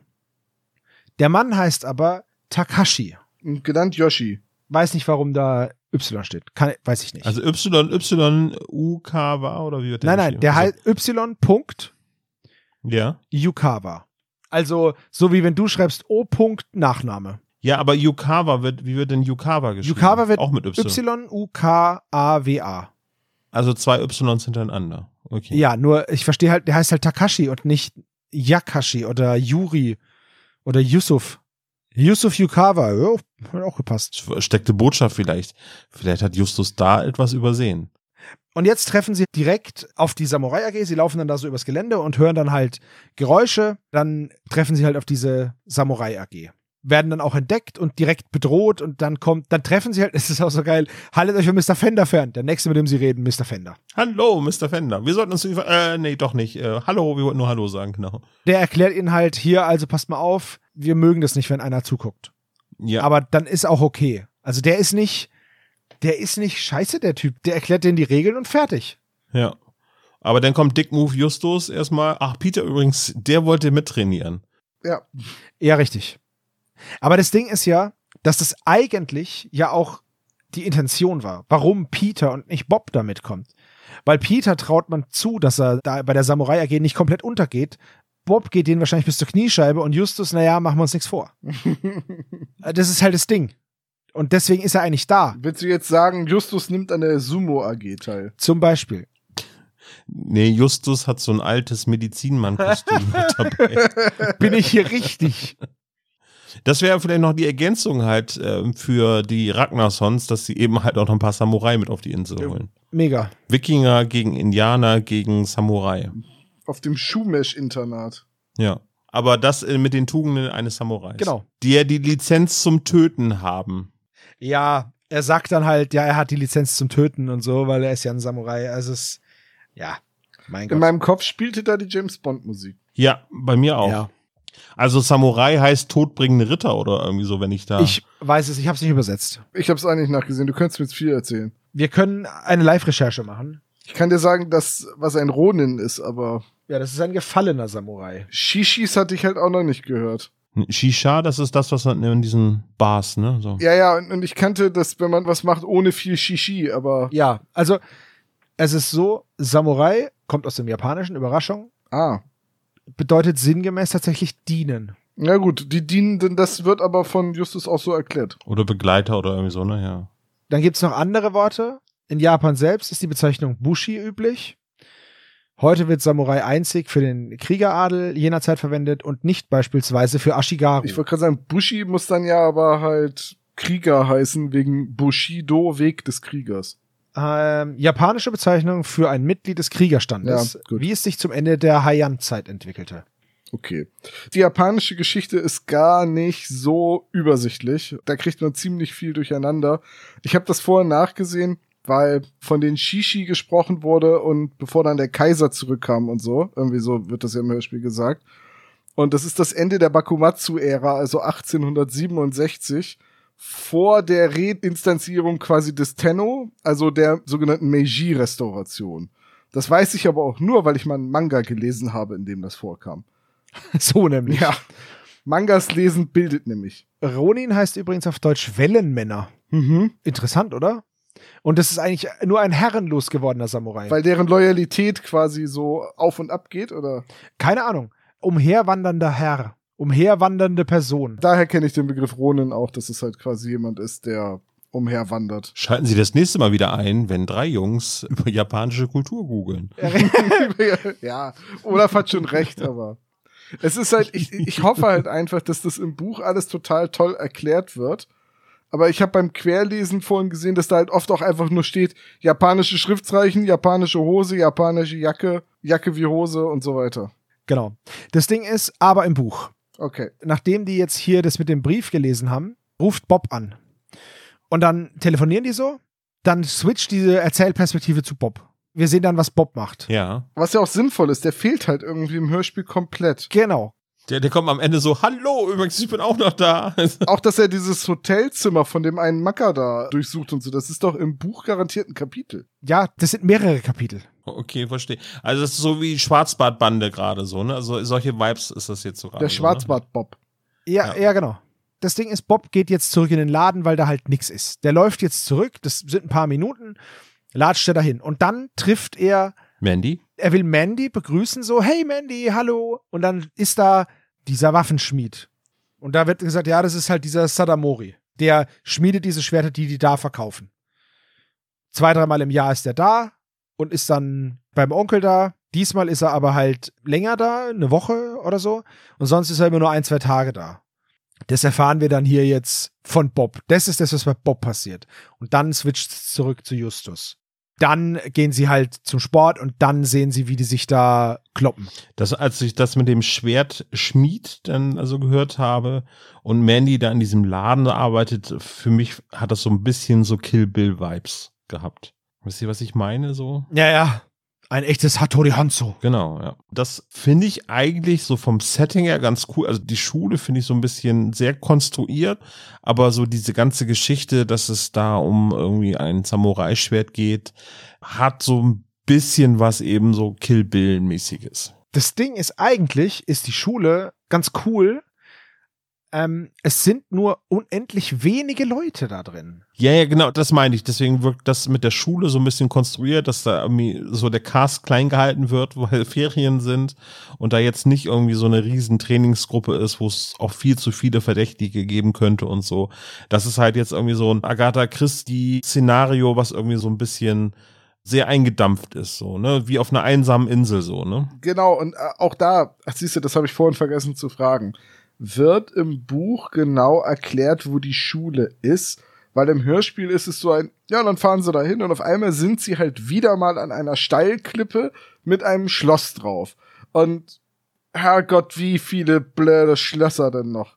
Also, wo ist dieses Schloss? Ist, sag mir bitte, dass es nicht direkt in Rocky Beach steht. Nein, nein, das, die fahren da ein bisschen. Okay. Eine halbe Stunde. Aber nur so ein bisschen und es ist uninteressant, wohin. Die fahren in die Berge und in den Bergen öffnet sich dann halt so ein Tal und da ist dieses Burggelände. Das ist halt auch ein Burggelände. Das ist kein Schloss, das ist eine Burg. Das liegt halt super abgelegen. Also da musst du durch den Wald und dann durch diese, das ist echt weit weg.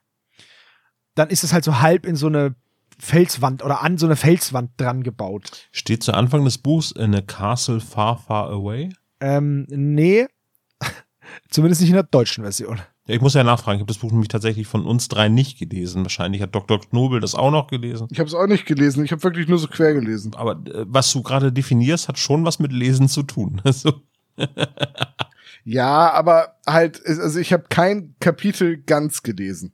Ich finde, es wird ganz cool beschrieben, aber es ist halt so das volle Kanne Transsilvanien-Vibes. Ja, so wie im drei Fragezeichen Kinofilm. Ja, so. Ach, geh mal weg.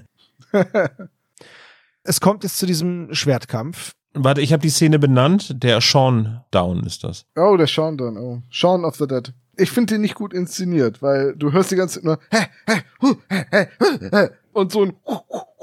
Also ich habe es jetzt gerade besser gemacht, als es im Hörspiel war. Sebo, Sebo, wie sagen wir das jetzt, Tom? nee, schon klar. ja, das war viel besser, ja, Tom. Das war Ja, das war super. Großartig war das.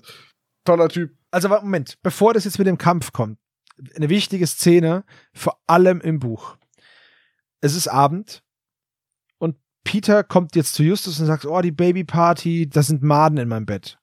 Das stimmt, da sind Maden in seinem Bett. Aber Peter wird während dieser Babyparty von den Typen da in dem Zimmer nicht nur, dem werden nicht nur Maden ins Bett gelegt, sondern die schnappen sich Peter und hauen den zusammen. Die schlagen den zusammen. Also die, die halten ihn quasi mit Handtüchern auf dem Bett fest und dann haben sie so Seifenstücke in Socken. Fast. Der macht dieses Bett, der schlägt diese Decke zurück. Es ist stockdunkel. Und dann kommt das mit den Maden. Und dann fangen die an und verprügeln den. Ja, okay, das ist schon, also es ist hart, es ist Full Metal Jacket mäßig hart. Ja. Mhm. Aber es ist jetzt auch, also diese ganze Privatschule, dieses ganze Internat ist ja unfassbar antagonistisch inszeniert. Ja. Also, Ja, ja. also mag sein, dass Keiko im Buch einigermaßen sympathisch ist, aber im Hörspiel ist das da keiner. Also Ja, das stimmt. Da ist keiner nett. nicht mal die Lehrer. Ja. Ja, also mancher ist sehr testosteronlastig so. Eine knallharte Ellbogengesellschaft. Ich bin hier der Geilste und so. Ja, ist so. So kommt es halt rüber. Aber ich dachte, das mit den Maden kommt erst später, weil das äh, Justus bagatellisiert das Ganze ja auch noch. Ja, bei mir Ja, ja. lagen Regenwürmer im Bett, keine große Sache. Justus hat halt einfach nicht gemerkt, wie sie ihn verhauen haben. Nee, nee, das stimmt. Justus kriegt ja auch nicht auf die Fresse. Vielleicht macht er auch gerade so eine Madendiät oder so. Ich glaube, der kriegt auch was ab, aber der Justus ist dann knallhart. Der sagt, er lässt sich davon nicht einschüchtern. Peter lässt sich davon einschüchtern. Der kriegt voll was ab. Justus lässt sich davon nur nicht einschüchtern. Was wir halt im Buch noch haben, ist, dass Peter, der kann nicht schlafen und legt sich dann ins Bett und kann nicht schlafen und dann liest er da rum und kann nicht schlafen. Und dann sagt er, ey, ich gehe mal kurz raus. Ich schleiche mich mal raus. Da läuft zwar Mr. Filch für Arme rum. Danke, ich habe das hier ausstehen. Mr. Claw, der hat übrigens auch eine Katze, ne? Ich würde sagen. Natürlich. Oh Mann. Ja, ja. Der Mr. Filch läuft da rum und Peter geht jetzt raus und schleicht sich zu diesem Turm. Da sieht er dann Kerzenlicht und dann äh, läuft er da hin und geht dann so diese Treppe hoch und so und hört dann dazu, was da ist. Und dann schleicht er wieder zurück und dann wird er vom Filch erwischt und sagt, ja, hier willst du dich vor der Babyparty drücken oder was? Dann geht er in sein Zimmer und sieht dann dieses ganze Wurmzeug. Und dann sagen sie, er soll sich reinlegen. Sie nennen ihn die ganze Zeit Wurm und Feigling und so. Und sagen dann, ja, leg dich ins Bett, Peter, du Wurm. Da hat er dann halt keinen Bock drauf. Und dann schlagen sie ihn zusammen. Verstehe ich gar nicht. Hm. Also Peter haut, ha, schlägt zurück. Ne? Also Peter wird erst angegriffen, dann schlägt er zurück und dann geht's ab. Dann wird er halt einfach zusammengeschlagen. Ja, es ist schon hart, aber egal. Ja. Ist halt wahrscheinlich auch so ein bisschen als, als Schockmoment im Buch gedacht. Das Krasse ist, bei Justus ist es so, der liegt im Bett und dann kommen die rein, schütten ihm die Regenwürmer ins Bett, wenn er drin liegt, über ihn drüber und dann schlagen sie ihn. Und er sagt aber nur, ja, ein paar blaue Flecken haben sie mir auch verpasst, aber davon werde ich mich nicht kleinkriegen lassen. Naja, bevor er jetzt hier den Weg des Kriegers quasi ankündigt, ne, also das ist ja schon. Ja, also ich würde das jetzt so interpretieren, dass Justus, der wurde ja schon als kleines Kind immer wegen seines Körpergewichts gehänselt, dass er jetzt quasi bei solchen Sachen sich nicht mehr so beeindrucken lässt, so davon. Du meinst, er ist innerlich so tot? Ja, tot nicht. Also das ist tatsächlich schon irgendwie so, die Interpretation ist ja dann doch schon sehr, sehr hart, ne? Irgendwie, wenn man sagt so, ja, das ist ihm jetzt quasi, das, das macht den Kohl jetzt nicht mehr fett, würde ich jetzt fast behaupten. So, so fühlt sich das jetzt gerade nach eurer Beschreibung so an, ne? ja. Also im Hörspiel ist es ja wunderbar noch verharmlost dargestellt eben. Ne? So uns haben sie ja nur die Maden und die Regenwürmer ins Bett geworfen. Keine große Sache. So Ja. da hat das noch einen ganz anderen, ganz andere Tonart, so was im Buch da passiert. Das ist ja viel, viel krasser. Also das ist ja wirklich, vor allem die Frage ist, muss das äh, oder ist das bei den Büchern immer so, dass es eigentlich da viel, viel Schwarzbartbande hat die auch hochgenommen und die richtig vermöbelt. Ne? Das ist ja schon eine Tonalität, die bei den Hörspielen irgendwie immer weggelassen wird, ne? Ja. Außer richtig. bei Crimebuster-Sachen so, ne? Bob hatte halt schon 40 Gehirnerschütterungen und Peter trägt seit 50 Büchern eine Augenklappe. Aber guter Punkt mit der Gehirnerschütterung, weil jetzt geht's wieder zurück, nachdem jetzt dieses Kapitel heißt auch die Rache der Samurai. Da kommt der Name von dem Hörspiel auch her. Peters Nase blutet und so und wir switchen dann rüber zu Bob. Ach so, noch was, ne? Der Kisho ist irgendwie mit den Samurai aneinander geraten und dann haben sie ihm einfach einen Finger gebrochen. Uh. Oh, nett, ja. Und der Finger ist auch krumm jetzt. Also und dann sagen die ja, war ein Sportunfall. Hm. Und wenn er jetzt gesagt hätte, nee, die haben mir den Finger gebrochen, dann wäre es halt einfach immer weitergegangen. Also diese Samurai AG wird im Buch richtig krass als so eine Skull and Bones Geschichte dargestellt. Die haben auch überall ehemalige und die halten alle zusammen und so. Auf der ganzen Welt verstreut und die haben dann Geld und so und die stehen alle miteinander in Kontakt. Die haben auch so eine Gefängnisgang wie die Aryan Brotherhood und Ja, äh, nein, aber weißt du, die drohen dir dann halt und dann brechen sie dir halt einfach den Finger. Nee, es gab irgendwie so auch einen Kino äh, Film dazu, also äh, was, was du da gerade sagst. Mit Ja, Skull and Bones hieß der doch, oder? Ist, nee, äh, hieß der so? Nee, Skull and Bones ist, ein- ist ein Videospiel, aber das ist Skull, aber mit Skull ist richtig. Skull, hat da nicht Joshua Jackson mitgespielt? Boah, ich weiß nicht, aber das war auch so ein, so ein Teenie-Film, sag ich mal. Ja, ja, genau, ja. Beziehungsweise, Und da gab es auch auch mehrere auf so Teile von. ja, das war so ein College, so eine Geheimgesellschaft. Ja. Wenn ihr wisst, was das war, liebe Spezies, dann lasst war es das uns nicht wissen. irgendwas mit so einem Totenkopf? Ja, ja, genau. Ja, ist das nicht Ja, Skull and Bones? Nee, ich glaube, das hieß nicht Skull and Bones. Oder heißt es nur Skulls? The Skulls, genau. The Skulls hieß der Film. The Skulls heißt es. Ja. Packen wir mit in die Shownotes rein und es ist tatsächlich mit Paul Walker, der ganz jung, bevor er Auto äh, fahren konnte. Genau, das war nicht eine Serie, da gab's, da gab's, wow. wow. Was, hä? Touché. Nix, alles gut. Ja, Touché. Ja. aber das war, das war gut. Das war. Obwohl er es nicht schwarz, weiß. Aber Obwohl er nicht weiß, was wir meinen, ne? Ja. Na, natürlich weiß ich, was ihr meint, aber ich meine das ja eher umgekehrt. Also, egal. Ja. Aber das Spiel, das Spiel Liebe Spezies, ich bin viel wohlwollender als diese beiden Drecksäcke hier. Ne? Das stimmt, Wir- aber das war trotzdem sehr schwarzhumorig Ja, mir. ja. Das, das Ding ist, wir sind die Drecksäcke, weil du was Schwarzhumoriges sagst. Na klar. Richtig, genau. Ja, Nein, das also ist alles wenn. Olaf Drecksack sagt, dann trage ich das als Badge of Honor. Also. Das liegt, das ist leider, ich habe ein Alkoholproblem, Leute. Okay. Das Problem ist, ich muss so oft in das Buch gehen, weil da so viele Szenen fehlen. Das tut mir voll leid. ich kenne das Gefühl. Sehr gut sogar. Sebo, ich erinnere dich das nächste Mal daran, wenn du dich wieder. Oh, der Tom hat heute aber wieder. Ja, nur- Tom, äh, aber im Buch und ja, furchtbarer Typ. Ihr seid so blöd. Wenn ich, Drecksack jetzt, ist er auch. Wenn ich jetzt die Sachen weglasse, kann ich sie später halt auch nicht auflösen. Das stimmt, Ja, ja. Es ist jetzt so, wir erfahren jetzt also, Kisho wurde der Finger gebrochen, Sean ist der Anführer dieser Samurai AG, weil er aus einer alten, reichen Samurai-Familie stammt. Jetzt erfahren wir ein kleines bisschen was von Percy. Ne, so Gerüchte, so, hm, und er redet nicht so darüber, weil er hat vielleicht ein bisschen Angst, so. Dann sagt der Kisho, ja, es heißt so, dass Percy vielleicht umgebracht worden sein könnte, aber das glaubt er nicht und ja, also das ist, es wird alles sehr krass so aufgebaut. Und dann ist diese Szene rum und die beiden gehen ins Bett. So. Apropos, genau, apropos ins Bett gehen, was machen Mandy und Bob? Ja, nix macht, Oh also Gott. Bob, äh, Mandy macht nix, aber, beziehungsweise doch, Mandy macht was, aber das verfahren wir erst jetzt nachher, weil Bob jetzt erstmal diesen Schwertmeister, diesen, wie heißt er, Sadamori, den verfolgt er jetzt durch den Wald. Dann verliert ihn aus den Augen, dreht sich rum, bums, K.O. Ja gut, das ist ja das, was dann am Ende des Hörspiels gesagt Genau. wird. Dass, dass er niedergeschlagen wurde. Und damit ist die Bob-Szene auch wieder rum. Also ich habe euch jetzt die beiden Bob-Szenen beschrieben. Er geht zum Laden, trifft diesen Typen. Er läuft draußen rum, sucht den Typen und geht K.O. Das ist das, was Bob macht. Mehr ist es nicht. Ah, okay. Und jetzt sind wir wieder im, im Internat und jetzt erfährt Peter, dass Sino ein Handy hat. Weil Peter aufwacht und Sino draußen auf dem Fenster sitzt und mit seiner Freundin telefoniert oder mit irgendjemandem telefoniert. Beim Hörspiel ist es jetzt so, die Babyparty war. Dann sagen sie, wir müssen jetzt mit Bob telefonieren. Der erzählt jetzt also, es gibt diesen Schwertschmied und Mandy ist mit Sino zusammen. Der Schwertschmied ist komisch. Und dann kommt Sean und nimmt Peter und Justus das Handy weg und droht denen. Dann kommt so eine komische Zwischenmusik und dann kommt einfach vom Erzähler, ja, jeder Versuch, irgendwas über Percy rauszufinden, ist gescheitert. Anyway, jetzt muss Peter kämpfen. Sie haben ja auch so richtig viele Versuche. Ja, richtig, die haben gar nichts gemacht. Und jetzt muss Peter kämpfen. Es ist nämlich der nächste Vormittag. Ich weiß nicht, wann die versucht haben wollen, das rauszufinden. Nachts ist es mit den Würmern passiert. Und jetzt ist Vormittag und Peter muss jetzt in diese Samurai-AG kämpfen. Das ist an so einem Abgrund.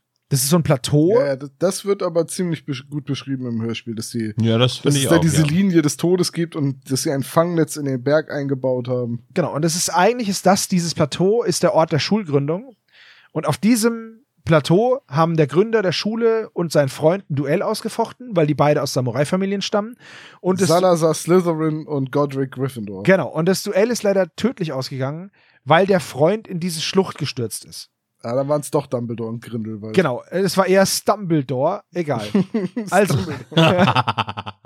Stumblefloor. Also auf jeden Fall ist der Mann oder der Freund halt 100 bis 150 Meter in diese Schlucht gestürzt. So tief ist die nämlich. Die Samurai sollten halt immer, das ist so geil, das habe ich auch nicht verstanden. Die machen dann Samurai-Kampf und der eine stirbt dabei.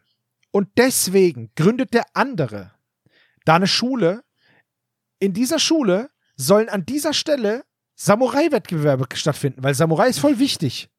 Samurai ist daran schuld, dass sein bester Freund tot ist. Ja, eigentlich wäre es viel cleverer, wenn da Base-Jumping auf dem Stundenplan stünde. Oder wenn man diese Grube verfüllen würde. Die 150 Meter tief. Ja, die kann man ja woanders rausgraben. Ja, Oder man gräbt woanders ein 150 Meter tiefes Loch. Nein, aber ich, ich finde es halt komisch, dass das der Grund ist. Ja, keine Ahnung, das ist wie wenn du, ich weiß nicht, Ayrton Senna verunglückt bei einem Rennen und dann machst du die Ayrton Senna Gedächtnis-Rallye. Das ist halt, ich finde es halt komisch. Oh, ja, also schon nachvollziehbar, so, dass das so ist. Also das Konstrukt funktioniert tatsächlich. Was übrigens auch gut funktioniert, ab da finde ich die Musik ganz, ganz toll, weil da gibt es halt sehr viel asiatische Einflüsse in den, in den Synthi-Sounds, die wir da jetzt hören. Und äh, das funktioniert tatsächlich ganz gut, um so ein bisschen den Flavor von Shadowstone einzufangen. So. Ja, es passieren auch im Buch immer wieder so, so College-Dinge halt. Zum Beispiel, die laufen durch den Flur und dann begegnen sie der Samurai AG, fünf Leuten und der eine schmeißt ein dreckiges Taschentuch auf den Boden und dann sagen die halt, äh, hier, du musst es aufheben und dann kommt halt gerade ein Lehrer an, also Mr. Hector oder so und sieht es halt, missinterpretiert es und sagt es, hier, Shaw, hebt es auf. Also mit anderen Worten, Ben Nevis hat einfach mehr Highschool-Klischees eingebaut. Auf jeden Fall. Aber das Coole ist, dass es halt funktioniert. Was schade ist, ist, dass du immer so ein bisschen im Hinterkopf mitschwingen hast. Ja, aber da sind jetzt halt nur diese fünf Typen und die drei Fragezeichen Und, ja. und der eine Lehrer. Es ist halt keine volle Schule. Es ist nicht Hogwarts, wo sich Harry Potter und Draco Malfoy begegnen mit ihrer Entourage jeweils, sondern es ist halt einfach eine leere Schule, in der sich halt diese Typen versehentlich über den Weg laufen. Der eine wirft einen Rotzlumpen weg und der andere sagt, äh, das war ich nicht und dann kommt der Lehrer ums Eck. Das ist halt ja, ja, weiß, eigentlich cool, aber es sind nicht so viele Schüler da. Es sind welche da. In der Mensa zum Beispiel, wo sie dann essen, da sind auch andere Schüler, aber es kommt ja im Hörspiel zum Beispiel gar nicht rüber. Ja, aber auf der anderen Seite würden wir meckern, wenn zu viele kleine Nebenrollen dabei sind. Also. Ja, natürlich, aber da ist auch keine Atmosphäre. Du hörst halt auch nicht im Hintergrund Gespräche auf dem Flur oder laute Musik aus dem Nachbarzimmer auf dem, im, wie im College Dorm oder irgendwie so, ja. sondern du hast halt Justus, Peter, Bob und drei Mitschüler. Im Hörspiel sind es drei. Keiko, Seno und Sean. Und in der Samurai AG sind halt noch mehr Leute. Ja, ja, die sind ja auch alle dabei bei diesem konspirativen Treffen auf dem Berg. Äh, auf dem Turm meine ich, Entschuldigung. Ja, so, Percy war dabei, Sino ist dabei, Kisho war, weiß ich nicht, nicht dabei, ist nicht dabei, weil der wird ja von den Samurai gemobbt. Dann ist Sean drin, geleitet jetzt von Anthony Fender und dann gibt's noch einen Michael, der auch in der Samurai AG ist und dann gibt's noch welche, die keinen Namen haben. Es sind nicht so viele. Jetzt ist dieses Duell an dieser Klippe, wo ich mir gewünscht hätte, dass einfach mal gesagt wird, was passiert. So ein Kommentator wie beim Quidditch. Ja, halt, dass irgendwas mal gezeigt wird. Das hätte auch Thomas Fritsch super intonieren können, stelle ich mir so vor. Ja, Oder? Also, Peter wurde zurückgedrängt. Ja. Es wäre halt cool gewesen, aber ist es halt nicht.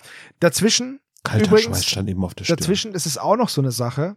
Das ist jetzt wieder so ein blöder Punkt, wo ich sage, ja, eigentlich muss ich es erzählen, aber der Eingang zu diesem Turm, den kann man durch einen unterirdischen Gang erreichen. Zusätzlich. Da gibt es so einen geheimen Ja. Eingang. Diesen geheimen Eingang, den erreicht man über den Folterkeller von dem Mr. Claw. Der Folterkeller von dem Mr. Claw ist ein Raum, wo Schüler bestraft werden. Die müssen da einfach Gegenstände polieren.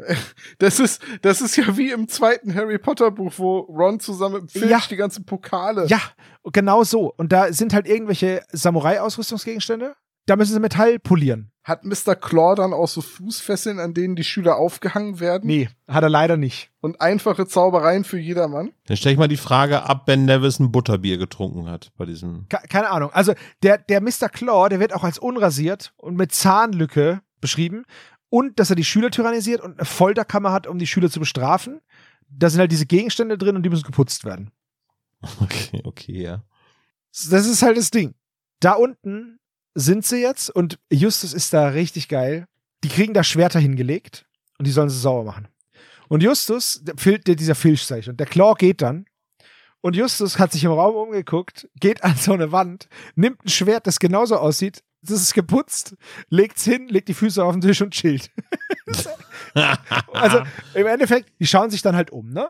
Weil Justus halt einfach smart ist. Und deswegen kann er jetzt halt gucken und so und man erfährt dann halt noch so ein bisschen über den Gründer und so und hat halt noch so ein bisschen Kontext. Also der Gründer der Schule ist zum Beispiel, war halt Millionär und so und da erfährt man halt noch mal so ein bisschen Hintergrund. Und auch dieses, wie das zu diesem Unfall gekommen ist. Hm. Der Kampf war nämlich um dieses goldene Schwert. Und dabei ist dann dieser Unfall passiert. Deswegen finden halt jährlich diese Kämpfe da statt. Und zwar immer, wenn das Schuljahr beginnt. Nachdem das jetzt rum ist mit dem Putzen, kommt jetzt wieder eine Bob-Szene. Im Buch. Äh, Im Hörspiel nicht. Bob wacht in der Badewanne voller Eis auf und seine Niere fehlt. Das kommt überraschend. Das wäre möglich, aber nee, aber Justus äh, und Peter telefonieren jetzt mit Bob. Und Mandy hat ihn gefunden in der vergangenen Nacht. Oh, Die hat ihn im, im Wald gefunden. ach so. Und dann hat sie ihn aufs Zimmer gebracht. Mandy wollte zu irgendjemandem und fragt jetzt halt, was Justus, Peter und Bob da machen. Dann sagt halt Bob, ja, wir suchen halt Percy. Und dann ist die Bob-Szene wieder rum. Schon wieder vorbei. Ja, okay, aber dann, also dann ist es jetzt so, so wenn du das so beschreibst, man, man also man erahnt, dass da eigentlich noch so ein Subplot weggeschnitten worden ist, Vergleich Schwarzbande, hatte ich vorhin schon angeführt. Aber dann verstehe ich jetzt auch, dass sie das eigentlich weggelassen haben. Das Ja. ist natürlich schade, dass Andreas Fröhlich dadurch sehr kurz kommt in diesem Hörspiel. Man springt immer so ein bisschen zwischen den Charakteren hin und her im Buch. Das ist üblich. Das passiert manchmal innerhalb eines Kapitels, um einen Cliffhanger einzubauen. ja. Aber im Hörspiel, es fehlt schon. Dieser ganze Subplot ist halt dann am Ende doch wieder, er muss halt vorkommen, also fügen wir ihn jetzt hier mit der Brechstange ein. Ja. Und das ist, du hast vorhin gesagt, du findest die Musik gut. Hm. Ich verstehe nicht, warum man so viel Zeit auf irgendwelche Pling Plang Plong Samurai-artige Musik verschwendet und nicht das sich einspart. Das würde ich sagen, weil das Hörspiel wahrscheinlich dann noch weniger funktioniert hätte, wenn es die Musik nicht gegeben hätte. Ganz ehrlich, meiner Meinung nach, mach Hintergrundgeräusche von einer Schule in eine Schule, in der nicht nur fünf Leute sind. Lass dieses klischeehafte asiatische Pling-Plang-Zeug weg und nimm dafür den Handlungsgrund, den MacGuffin, bitte mit rein.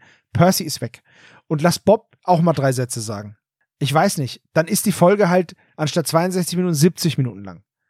Diese Szenen, die ich euch da beschrieben habe, die dauern nicht lang. Der läuft dahin, sieht den Mann. Der läuft da rum, geht K.O.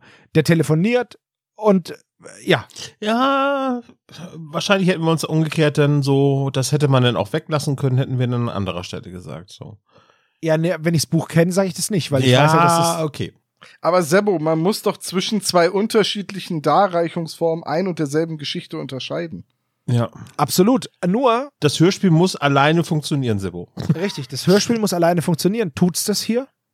Ja. Es funktioniert, So mittel. aber es ist halt keine spannende Geschichte. So mittel. Also. Wenn ihr das Buch kennt, dann füllt ihr die Lücken. Ja, da kann ich dir aber sagen, das ist ganz oft so. Ja, aber ich sag mal so, ich weiß nicht, in wie vielen Büchern halt die Handlungsmotivation fehlt und rausgeschnitten wird. Ja, du meinst in wie vielen Hörspielen? Percy ist der Grund, warum die da sind. Das Schwert kommt dann erst danach. Das ist Zufall. Das decken sie dabei auf. Ja, ja, so sollte es ja auch sein. So kommt es zu einem Hörspiel überhaupt nicht rüber. Und ich Ja, habe halt eben. das Gefühl, dass es damit zusammenhängt, dass man halt irgendwie versucht hat, ich glaube, das ist auch der Grund für die Musikwahl, diese Samurai-Thematik zu betonen im Hörspiel. Und das Mhm. funktioniert halt nur so, so mittel. Ja. Jetzt ist der Kampf Schlucht äh, durch Genau. und jetzt kommt Bob, oder? Sean sagt ja im Hörspiel, wenn du das nochmal machst, Peter, bist du tot. Aber was? Der Kampf ist nämlich so, die kämpfen da, Sean und Peter kämpfen da und Sean ist verflucht gut, ist der beste Schwertkämpfer. Und Sean, Peter tritt ihm in die Weichteile. Sean, äh, fast, fast. Sean darf nur abwehren und schafft es trotzdem, Peter an diesen Rand zu drängen und dann stoppt Mr. Fender den Kampf.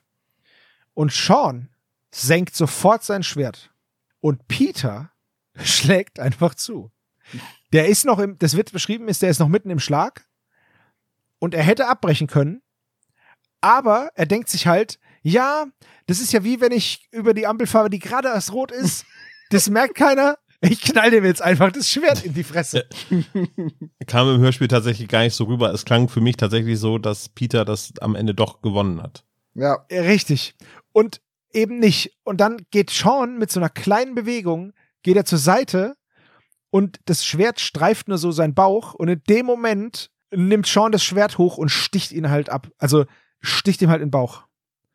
Mit diesem Holzschwert. Hm. Also Sean ist echt gefährlich. Der ist wirklich gut. Und es kommt halt nicht so rüber. Weil im Hörspiel kommt es so rüber, als würde Peter dem erfahrenen Samurai einfach ein Schnippchen schlagen und der könnte nicht verlieren. Hm. Aber so ja, ist das nicht. Ja. So, es ist überhaupt nicht so. Sean hat einen ganz seltsamen Ehrenkodex, aber der hat diesen Kodex halt und wenn es heißt, stopp, der Kampf ist rum, hört er auf. Ja, weißt du, ich habe ja mal, das ist jetzt eine Weile her, aber ich habe ja mal Vollkontakt-Kampfsport gemacht.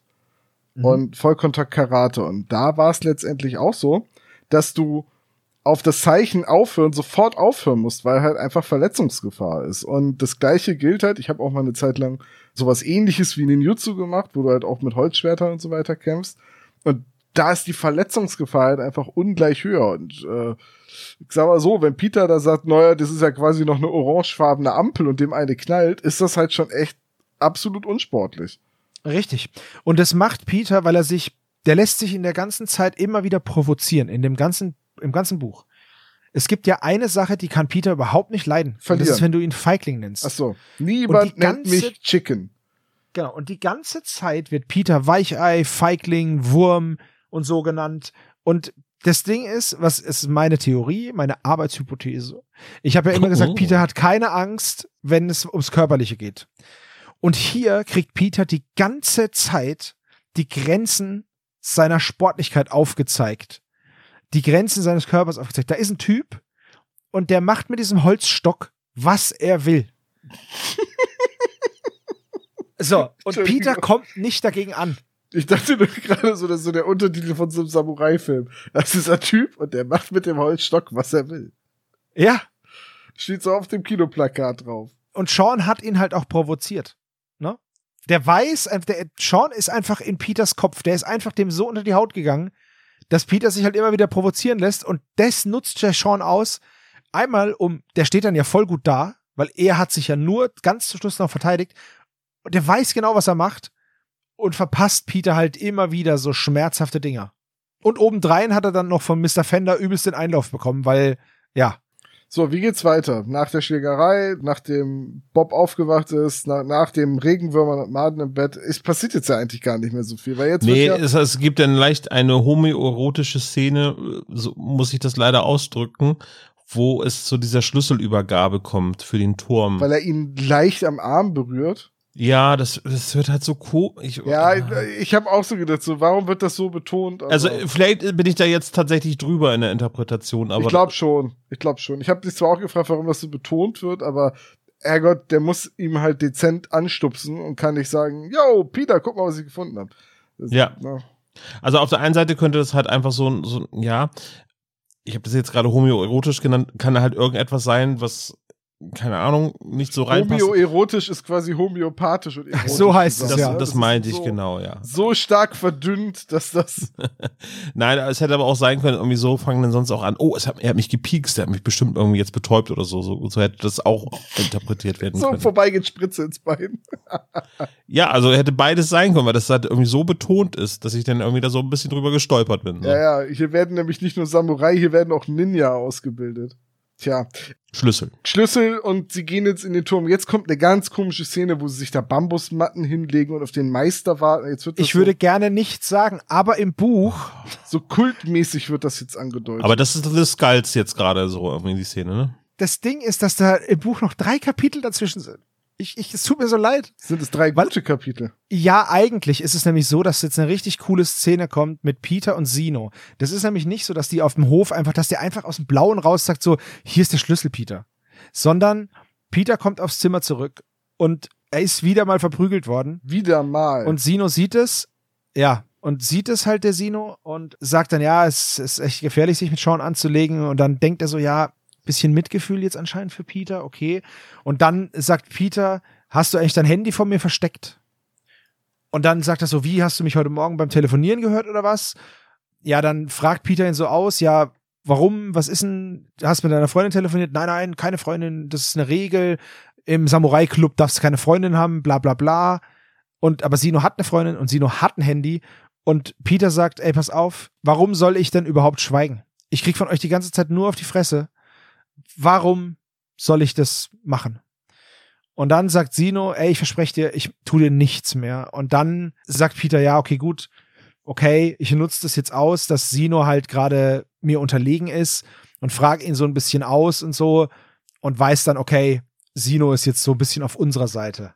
Im nächsten Kapitel wird dann beschrieben, wie der Überfall auf diesen Claw war und auch, dass der René dann rausgeflogen ist und so. Ja, aber kommen wir zurück zum Hörspiel. Es gibt, es ist im Buch ist so viel mehr drin, das ist halt ganz krass. Auch das mit dem Turm. Zum Beispiel jetzt im Hörspiel gehen sie jetzt in den Turm, weil Sino sagt, ja, geht da mal rein und versteckt euch da drin. Das ist gar nicht geplant. Der Sino gibt denen den Schlüssel. Ich glaube, der sagt denen gar nicht, wo der dazugehört oder so. Der sagt nur, ja, geht mal da rein, dann finden sie diese Tür, gehen in diesen Turm. Und er sagt, in zwei Stunden oder was ist halt dieses Treffen. Aber dann kommen die vorher. Und deswegen sind Justus und Peter da noch drin und es ist ein übelst langer Weg. Und da rechnen die aus, okay, wenn wir da jetzt hinrennen, dann haben wir noch so und so lang und dann müssen wir da wieder raus und bla bla bla. Dann verstecken die sich in diesen Kisten und dann kriegen die das mit, mit diesem Samurai, der da jetzt kommt und mit diesem nochmal auseinander dividieren. Und dann fehlt auch das Schwert. Das war da drin und es ist gestohlen worden. Zwischendrin erfahren wir noch, dass Kisho zum Beispiel mal mit heißem Tee verbrüht worden ist, um ihn zu warnen. Hat ihm einfach heißen Tee auf den Arm geschüttet. Und dann hat er irgendeinem Typen das Fritteusenfett über den Kopf gekippt und hat gesagt, ihr versteht nicht, ich bin nicht mit euch eingesperrt, ihr seid mit mir eingesperrt. Ja, so ungefähr. Also es, es ist halt ganz krass. Ja, dieser Meister kommt jetzt da und dann sagt er halt so eine, hält er so eine Boomer-Rede. Oh, guck dir mal dieses Land an, alles Kacke, alle AfD wählen, aber ganz schnell. so. Hab ich so, Ja, ist ja muss so. ich eingenickt sein, als das kam. Ja, er sagt halt, ja, das Schwert ist weg und das ist hier so ein Heiligtum und der Diebstahl ist schlimm und Shadow ist unverweichlicht und wir müssen hier mit harter Hand regieren und ihr seid hier die. Unterm Kaiser hätte es das nicht gegeben. Genau, und ihr seid die Chihuahuas und ihr müsst jetzt hier Karamba machen. So. ihr seid die Chihuahuas und jetzt bist ihr Karamba. Ja, Bei dir war das, war das mexikanische Samurai. so. So sieht's aus. Chihuahua. Du, du, du, du, du, du, Das du, Bobo, nicht Wagner, ne? Ja. Und dann will Sean, dass Sino das Schwert holt, als sie gehen. Und das ist dann die nächste Szene. Peter verfolgt dann Sino zu diesem, zu diesem Plateau, wo er dieses Schwert holt.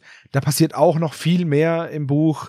Im Buch halten die eine ganze Nacht Wache und versuchen Sino irgendwie dabei zu erwischen. Hier ist es halt zusammengekürzt. Und dann kommt dieses Aufeinandertreffen Sean und Sino. Sobald er das Schwert hat, greift ihn Sean halt an. Peter geht dazwischen. Dann wird dieses Schwert tatsächlich in die Schlucht getreten von Sino. Der Peter hilft, weil Peter würde halt draufgehen einfach. Der hat ja schon mit dem Holzschwert verloren. Und Sean würde auch tatsächlich Peter was antun. Ja, ja, der hat gesagt, Peter, das machst du nur einmal, dann bring ich dich um. Also, das ist wenigstens ein Mann, ein Wort. Absolut, genau. Das ist vielleicht kein nettes Wort, aber ein Mann, ein Wort. Dann löst sich diese ganze Geschichte ein bisschen auf. Jetzt kommen nämlich Bob, Mandy und Justus wieder. Der Justus war ja weg. Ja, da muss ich jetzt mal ganz blöd fragen im Hörspiel. Wo ist Justus eigentlich hin?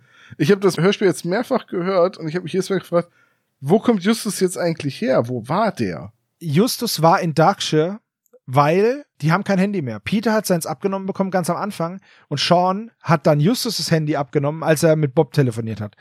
Und weil sie kein Handy mehr haben, aber Bob verständigen müssen, ist er hingefahren. Hm.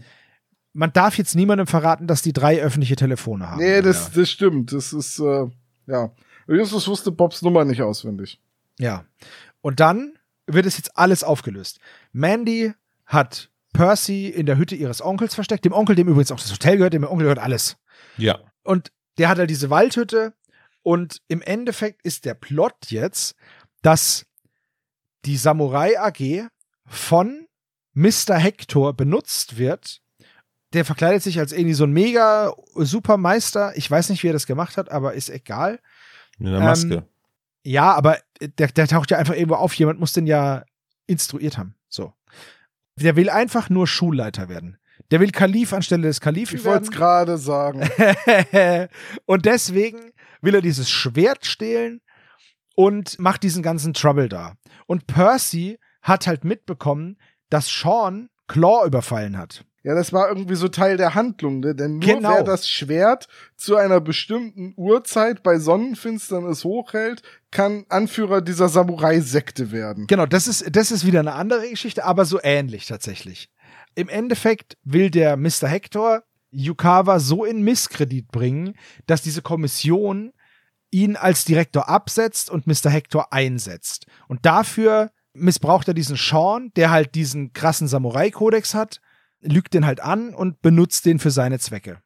Und Percy flieht halt, weil er von Sean bedroht wurde, weil Sean gesagt hat, ey, wenn du das nochmal machst, bring ich dich um. Ja, Sean hat halt Fett an der Waffel und deswegen glaubt Percy ihm das auch. Flieht halt in diese Hütte in den Bergen im Wald so da und Mandy versorgt ihn und Mandy ist mit Sino zusammen und das alles wird jetzt halt so rausgekaspert und dieses Schwert, also das Schwert hat einen goldenen Griff und eine sehr, sehr teure Klinge und dieses Schwert möchte der Mr. Hector für sich haben, um sich dran zu bereichern und dieser Sadamori soll eine Nachbildung von diesem Schwert herstellen. Und das erfährt Bob, weil er in sein Zimmer einbricht und diese Kamera findet. Und auf der Kamera sind Bilder von dem Schwert mit Maßen und ein Bild von Percy in dieser Butze. Und deswegen weiß er, okay, es geht um das Schwert und da irgendwo ist Percy. Und dann fragt er halt Mandy und die löst es dann auf. Ja, sie hilft halt Percy und sie ist mit Sino zusammen. Ja, und der Hector will das Schwert klauen. Und als dann der Mr. Yukawa zurückkommt, setzen ihn die drei Fragezeichen ins Bild. Und er ist da schon abgesetzt als Direktor. Und die räumen schon sein Büro aus. Und dann wird es alles aufgelöst. Dieser ganze Plan wird erklärt. Dann endet das Ganze. Das Ding ist nur, Sean ist dann geläutert. Der merkt dann, dass er ausgenutzt wurde und verlässt dann erstmal dieses Internat und fährt nach Hause, um zu überlegen, wie es weitergeht. Justus sagt dann, dass er doch Sino und Mandy zuhören soll, was Mr. Hector in Wirklichkeit geplant hat. Und dann sagt er, für ihn, also Mr. Hector, ist Feierabend, für dich noch nicht. Du kannst noch vieles anders machen. Und dann trennen sich Justus und Sean. Die schauen sich dann an und das ist das erste Mal, dass sie sich nicht irgendwie mit Hass angucken, sondern halt, sie gucken sich einfach an und trennen sich dann und gehen dann ihrer Wege und damit ist das Buch rum. Während im Hörspiel endet das Ganze im Büro.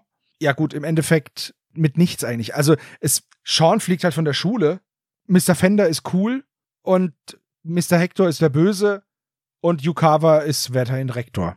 Das, äh, das Ende des Buchs oder de, des Hörspiels zusammengefasst.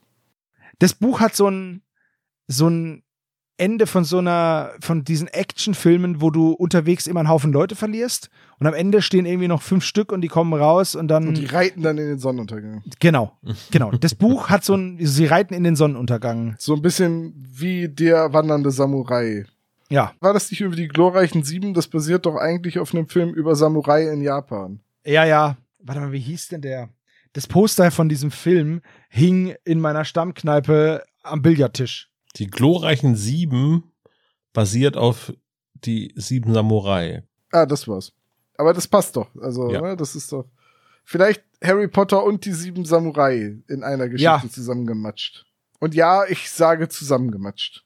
Äh, ja, genau. Und der Regisseur war Akira Kurosawa. Den kennt man ja. Der wurde von CNN übrigens zum Asiaten des Jahrhunderts gewählt. Posthum. Wusste gar nicht, dass es das gibt.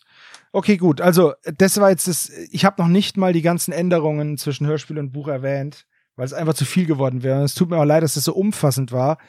Als ich mir das Hörspiel ausgesucht habe, ich fazitiere jetzt einfach, oder? Ja, fang mal an, das ist dein Geburtstag, also. Okay, als ich mir das Hörspiel ausgesucht habe, hatte ich das Buch frisch gelesen und dachte mir, oh, voll cool. Ich habe das Hörspiel gar nicht mehr im Kopf gehabt. Hm, so schnell kann man vergessen, ne? Ja. Ich finde das Buch, ja, So schnell kann man verdrängen. ja, so schnell kann man halt auch sich irren. Also, ich finde das Buch wirklich cool. Da kommt so ein bisschen auch dieser Highschool-Vibe voll gut rüber. Dieses so ein bisschen Alternative Hogwarts-Ding ohne Magie, aber dafür mit Schwertern. Das ist Schon gleich ein besserer Film gewesen. Ja, Hogwarts mit Schwertern, ne? Hogwarts mit Knarren. Es ist halt alles Avada Kedavra, aber okay. Ich fand das Buch toll. Ich finde das Hörspiel so mittel, weil ich finde, dass an den falschen Stellen Dinge weggekürzt wurden und an anderen Dingen Sachen, ich weiß es nicht, es fehlt so viel. Es ist klar, dass du nicht diese Zeit hast, um alles zu erzählen, aber dann lass das mit dem Schwert weg. ich hätte gedacht, lass halt Percy weg. Es ist egal, eins von beiden. Ja. Es ist eines, äh, jeweils eines kannst du weglassen und die Geschichte wird nicht schlechter. Ja, ich, ich bin da ganz bei dir. Aber ist das schon dein Fazit? Lass halt weg. Entweder lässt es weg oder du gibst dem Hörspiel noch zehn Minuten. Wenn du ihm zehn Minuten gibst, denke ich mal, kannst du das mit dem Schwertschmied einbauen, kannst es mit Percy ordentlich einbauen. Hast Bob nicht einfach aufs Abstellgleis gestellt, wie er es auch sagt am Ende. Ich glaube, das war auch nicht geskriptet, sondern dass er einfach, der sitzt da einfach drei Tage mit und sagt nichts. Also ja, das stimmt. Ja, das ist, es wirkt tatsächlich so ein nach Interpretation von Andreas Fröhlich, ja. Genau. Also das Hörspiel ist, ich mag es deswegen, weil ich das Buch cool finde. Alleine, was ja mein Reden ist, dass jedes Medium muss für sich alleine funktionieren. Alleine finde ich es zu verworren, nicht im Sinne von die Geschichte ist zu anstrengend, sondern das fasert so aus und dann nehmen sie irgendein loses Ende und rennen woanders hin und es ist alles so ein bisschen hektisch und alles so wegen Durcheinander und die Bedrohung durch die Samurai kommt nicht so richtig rüber und an manchen Stellen wird halt einfach nicht beschrieben, was passiert, sondern nur äh, mm, gemacht. Aber dafür gibt's dann wieder 30 Sekunden Huppi Fluppi Pling Plong Musik, wo ich mir denke, ach Gott, das ist doch so unnötig jetzt. Zwei Sterne. Olaf, mach mal weiter. Servo hat gute Punkte aufgeführt. Das Hörspiel hat sehr viel Exposition zu Anfang, dann kommt ein ganz dünner Mittelteil, wo die eigentlich Detektivarbeit losgeht. Und das passiert dann tatsächlich mit so einem Jumping Conclusion. Hier ist übrigens der Schlüssel für den Turm, beobachtet das mal. Und wenn es darum geht, dass es quasi Richtung Lösung geht, dann kommt Bob herbeigerauscht, präsentiert schon den einen Plotteil, der schon gelöst ist. Und dann also eigentlich ermitteln tun sie ja gar nichts mehr, sondern sie gehen dann nur ja, noch hin, be befreien Percy und dann sagen sie so, ja, das war's übrigens. Der eine Fehler, den ich vorhin erwähnt habe, also sie kriegen ja den Brief von Yukama, wo dann drin steht, ich bin zwei Tage nicht da.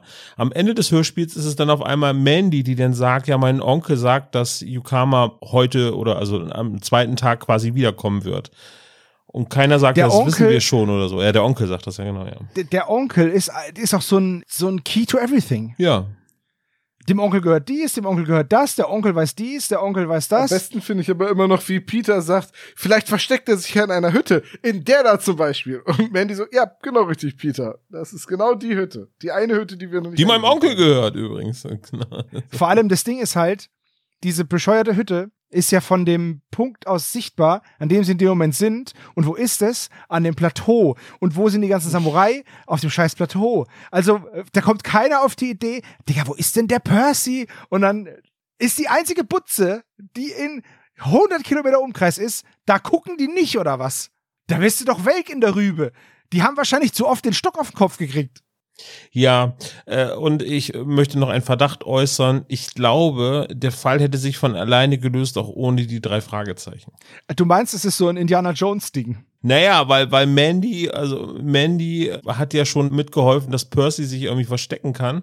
Und die hätten doch einfach dann nur zur Polizei rennen können oder so, weil, weil eigentlich. Ja, aber das, aber das ging ja angeblich nicht oder ging ja deswegen nicht, weil diese Samurai so krasse Verbindungen haben, weil das halt so eine riesen Alumni-Truppe ist, die halt ja. in Machtpositionen sitzt. Was jetzt genau das daran ändert, dass die drei Fragezeichen sagen, das ist das, was rauskommt, weiß ich auch nicht, weil es, klar, dieser Hector fliegt auf und die Samurai brechen mit ihm aber das hätte ja genauso passieren können, ja. wenn, ne? Du meinst also, äh, das hätte auch ohne die drei Fragezeichen funktioniert? Ich sag mal so, wenn's Mandys Abenteuer im, im Phantasialand gewesen wäre, also. Nee, ich hätte aus dem Blümchen-Abenteuer einfach gemacht. Das wäre so ein Videoclip oh, ja. in den Ende der 90er gewesen, wo Blümchen halt einfach in so eine Samurai-Schule kommt und ja. mit ihren Rollerskates sich dann verliebt. Klar. So. Genau. Und als Waffe hat sie einen Bumerang. Ja, und am Ende, wenn sie dann quasi aus der Hütte von dem Onkel rauskommt, sagt sie, ich bin wieder hier. In meinem Revier. Nee, halt was Nee, anderes. die hat ja eine deutsche Version von Everybody's Free von Rosella gemacht. So. Popmusik, Olaf, Popmusik. so tief bin ich nicht im Blümchen-Game ja. drin. Entschuldigung, aber so. Ja. Nee, Olaf ist einfach nur verliebt in Blümchen gewesen. Das ist aber okay. Und Eni van der Maiklöckches. Aber wie soll ich es sagen, Olaf, die 90er sind vorbei. Ja, ich fand die schon, ich fand die schon ganz hübsch so. Die kommen wieder. Viele Dinge kommen wieder, aber hoffentlich nicht die 90er. In 70 Jahren kommen die 90er wieder. Die 2090er halt. So, wollt ihr mein Fazit noch hören? Nee. Eigentlich nicht, weil ich weiß, was passiert, aber gerne. Ja. Okay. Es ist eine unfassbar überflüssige Drei-Fragezeichen-Geschichte. Es ist nicht gut, dass die drei Fragezeichen getrennt werden. Es ist keine geschickte Wahl, dass der ganze Plot um Percy gestrichen ist. Es kommt nicht die Atmosphäre einer Schule auf. Es wirkt wirklich wie das x-te verlassene Schloss auf einem Berg, das erkundet werden muss. Die ganze Samurai-Thematik wirkt unfassbar übergestülpt diese Szene mit dem Meister hinter der Maske, der dann sagt, ihr seid meine Shishi, alle anderen sind verweichlicht, aber ihr seid Shishi. Das ist nicht gut. Es ist wirklich nicht gut inszeniert. Dann hört man halt total deutlich, dass das der Lehrer ist und die Maske verfremdet das halt nicht und ich, ich weiß gar nicht, wo ich aufhören soll, diese Folge zu kritisieren sie ist nicht mal unterhaltsam oder lustig. Weißt du, sie hat nicht mal für mich so ein, so ein Ding, wo ich dann sage, ja, da lache ich drüber. So, so bei Todesflug, da kann ich einfach mittlerweile drüber lachen. Und das ist ja auch eine Ben Nevis-Geschichte. Und dann denke ich so, ja, das war halt drüber und es ist albern, aber es war halt irgendwie auch so ein bisschen, es ist irgendwie auch ein bisschen absurd lustig an manchen Stellen. Das Ding ist, Tom, ich kann dir nur sagen, lies vielleicht tatsächlich mal das Buch, wenn du mal Zeit hast. Ja, irgendwann, wenn ich mal Zeit habe, hole ich das Buch vielleicht nach, aber im Hörspiel wirkt die ganze Samurai-Geschichte unfassbar inszeniert und drüber gestülpt und deswegen auch leider nicht gut. Gebe ich dir absolut recht. Im Buch ist es echt eine bedrohliche Truppe, wo du echt nicht weißt, so, oh shit, was soll ich machen? Das ist wirklich cool. Aber ich find's echt fresh, dass du dir zum Geburtstag quasi dich selbst belohnt hast, indem du das Ja. Buch gelesen Ja, das Ding ist, ich hatte halt das Hörspiel nicht mehr im Kopf. Das ist halt einfach das Ding, weil Ja. ich das, ich, ich weiß jetzt auch wieder warum. was ich noch sagen wollte, ich glaube, das fasst die Folge sehr gut zusammen, weil Christine hat das sehr gut auf den Punkt gebracht. Ich habe vorhin die Folge ein letztes Mal gehört zur Vorbereitung und Ein letztes und Mal. Christine, ja, das war definitiv ein letztes Mal. Und Christine saß daneben und stand irgendwann auf und ging runter, weil wir halt bald die Aufnahme haben. Und dann sagte sie einfach nur, ist das da der Fortschrittsbalken? Ja. Oh Gott. Ist sowieso? Ja, es ist ja noch gar nichts passiert. Und da waren wir bei mehr als zwei Drittel. Und dann kommt halt am Ende dieser riesige Informationsdump, dass Bob einfach mal alle Infos aus dem Hut zaubert und, und abliefert. Es ist halt auch nicht rund als Geschichte. Sebo hat vollkommen recht und ich, ich wollte es nämlich auch schon sagen. Einfach Percy rausstreichen und sagen, das Schwert ist gestohlen worden und ich kann mich da nicht selbst drum kümmern. Ich bin leider einbestellt worden deswegen. Jungs, ihr habt mein vollstes Vertrauen. Oder das Schwert streichen und sagen, ja, wir haben einen verschwundenen Schüler und ich brauche Gleichaltrige, die da ermitteln können. Genau. Irgendwie Hätte so. beides gereicht. Es hätte beides als drei Fragezeichen Geschichte funktioniert. Und in der einen Geschichte hätte man nicht mal ein Samurai-Schloss auf dem Berg gebraucht. Was jetzt ja, es ist ja auch noch ein Schloss mit Türmen. Es ist ja nicht mal ein japanischer Tempel oder ein japanisches Pagodenhaus oder irgendwie so. Ja, aber das erwartet man aber auch von den drei Fragezeichen. Dass Ach das komm, Olaf, bitte. Nicht schon wieder ein Schloss. Ich kann keine Schlösser mehr sehen. Nee, ja, nee, aber, aber dass das Ganze jetzt in der Großstadt spielt und so weiter, hätte auch nicht gepasst. Klar hätte Also, das gepasst. Es ist ein Internat in der Großstadt, das mit zwei Meter hohen Mauern umgeben ist. Und die Jungs dürfen da nicht raus. Zack, Handlungsort begrenzt. Man braucht keine blöde Klippe, man braucht kein Schloss mit einem Turm. Es ist halt, Also ich finde den Handlungsort gar nicht so schlimm. Was mich halt stört, also das wird cool beschrieben, aber es ist halt Transsilvanien. ja, es passt halt nicht zusammen für mich so. Es ist halt, es ist halt schwierig, dass sie halt immer in Kalifornien sind. Da machst du halt jetzt nix. Es ist halt, weißt du, es erinnert mich so ein bisschen an dieses Ubisoft-Computerspiel For Honor. Wikinger gegen Samurai gegen Ritter. ja, ja, Alle ja, in unterschiedlichen Jahrhunderten, aber fuck it. ja, ja. Ich, wie gesagt, das Buch, das Buch macht halt vieles richtig gut. Also es ist halt ein Klischee. Ja, also vielleicht ist das Fazit dann einfach, lest das Buch und lasst das Hörspiel in Ruhe. Oder lest erst das Buch, hört dann das Hörspiel. Und hört dann uns und dann entscheidet selber. Und dann lest noch mal das Buch und dann habt ihr mehr als genug Rache des Samurais. Halten wir also fest, nicht nur die Rache Montezumas ist beschissen. Wow. Ja, den habe ich mir den ganzen Abend verkniffen, die Rache Montezumas. Aber ja, jetzt hat Olaf ihn gemacht, es trifft zu. Ich bin kein Fan von dem Hörspiel. Es ist leider echt, es ist eine der schwächsten drei Fragezeichen-Geschichten. Und das mag, das sage ich nicht mit Hohn, das sage ich voller Trauer. Es ist keine gute drei Fragezeichen-Geschichte. Aber unser Klischee-Koeffizient, der ist unantastbar, oder? Ist er das? Ich weiß nicht, ist er unantastbar? Nein. Er ist gut, aber ist er unantastbar gut? Huh. Da machen wir jetzt ein Fass auf oder wir gehen einfach den Klischee-Koeffizienten durch, oder? Das können wir gerne machen. Denn die drei Fragezeichen brechen ein in den Turm mit einem Schlüssel. Tom und ich haben uns im Vorfeld, als du noch mal eben kurz deine Nase gepudert hast, Sebo, ja, denn das mache ich immer. ob es denn wirklich Einbrechen ist, wenn man einen Schlüssel hat. Naja, es ist halt unbefugt Zutritt. Boing. Genau das habe ich auch gesagt. Also es ist, die dürfen da nicht rein. Das ist wie wenn ich einen Autoschlüssel habe, aber das Auto gehört mir nicht. Ist ja, Ja, auch ja. geklaut. Ist ja gut. Deswegen haben wir es aufgenommen. 15 Punkte gibt's dafür. Sehr schön. So, sie werden für Täter oder Einbrecher gehalten. Ja, nun, sie sind da ja eingebrochen und im Buch auf jeden Fall. Bei Mr. Filch auch. Aber was meinst du jetzt im Hörspiel damit? Mehrere Sachen. Sie, also sie brechen in den Turm ein. Das äh, haben wir damit gleichgesetzt. Aber du musst sie ja für jemanden, wenn du, wenn du jemanden Naja, und sie werden halt von, von, also sie werden ja bezichtigt, dass sie geklaut haben. Dass sie das Schwert geklaut haben. Stimmt, das sollte denen angehängt werden. Ist tatsächlich auch im Buch so, Ja. aber nur als, oh, das können wir denen anhängen, dann fliegen die auch. Genau. Also werden sie für Täter gehalten. Abfingiert oder nicht? Irgendwie so. Aber das ist halt im Buch so, ne? Ja. Aber ja, Ist auch im Hörspiel. genau. Im Hörspiel Äh, dann sie auch an. dann sind das wohlverdiente 10 Punkte. Die drei Fragezeichen wollen sich jemanden schnappen, nämlich Sean auf der Klippe. Das gibt 25 Punkte. Sie klären in äh, ja quasi Agatha Christie-Manie alle weiteren Fragen auf einer Veranda äh, vor der Klippe von der Burg für 20 Punkte. Und im Büro. Ja, Äh, die klären überall Fragen. Überall, ja. Außerdem haben sie Ferien, aber Schule. Da Ein Paradoxon genau- wurde erzeugt, genau. Geben wir jetzt einmal 12,5 Punkte. Geben aber trotzdem 25 Punkte, genau. Justus lässt Peter die Drecksarbeit machen, indem er ihn in der Szene mit den Samurai einmal so nach vorne stupst und sagt, hier, der meldet sich freiwillig.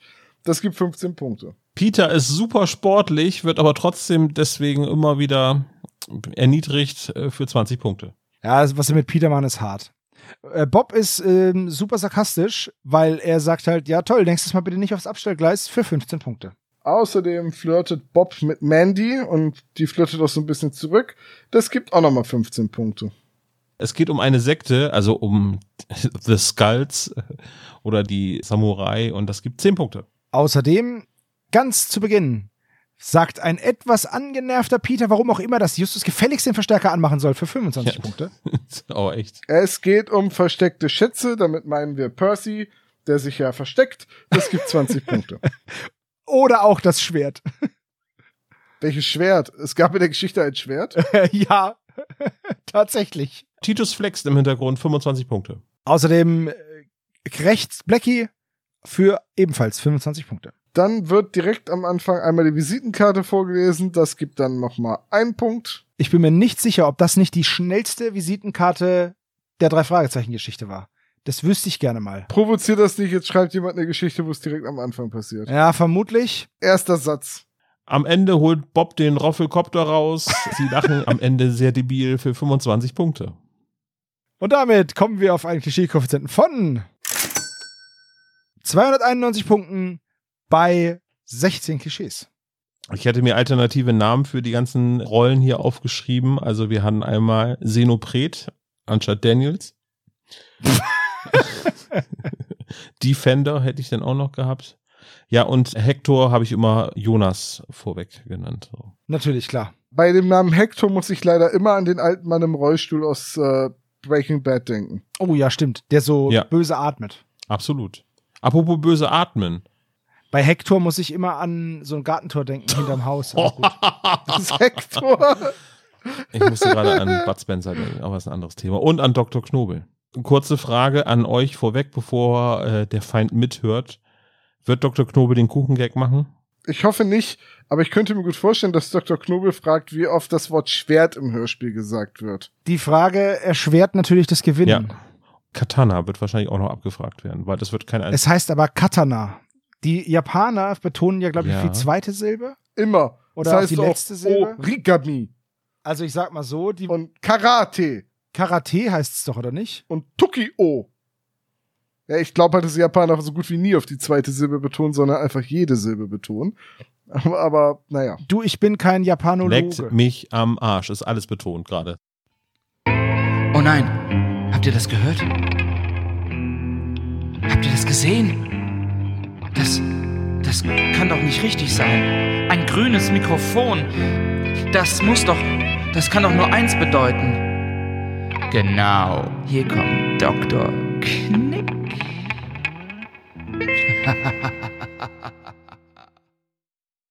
Hallo, Dr. Knobel. Guten Tag, Herr Dr. K. Hallo, hallo, hört ihr mich? Hört ihr mich?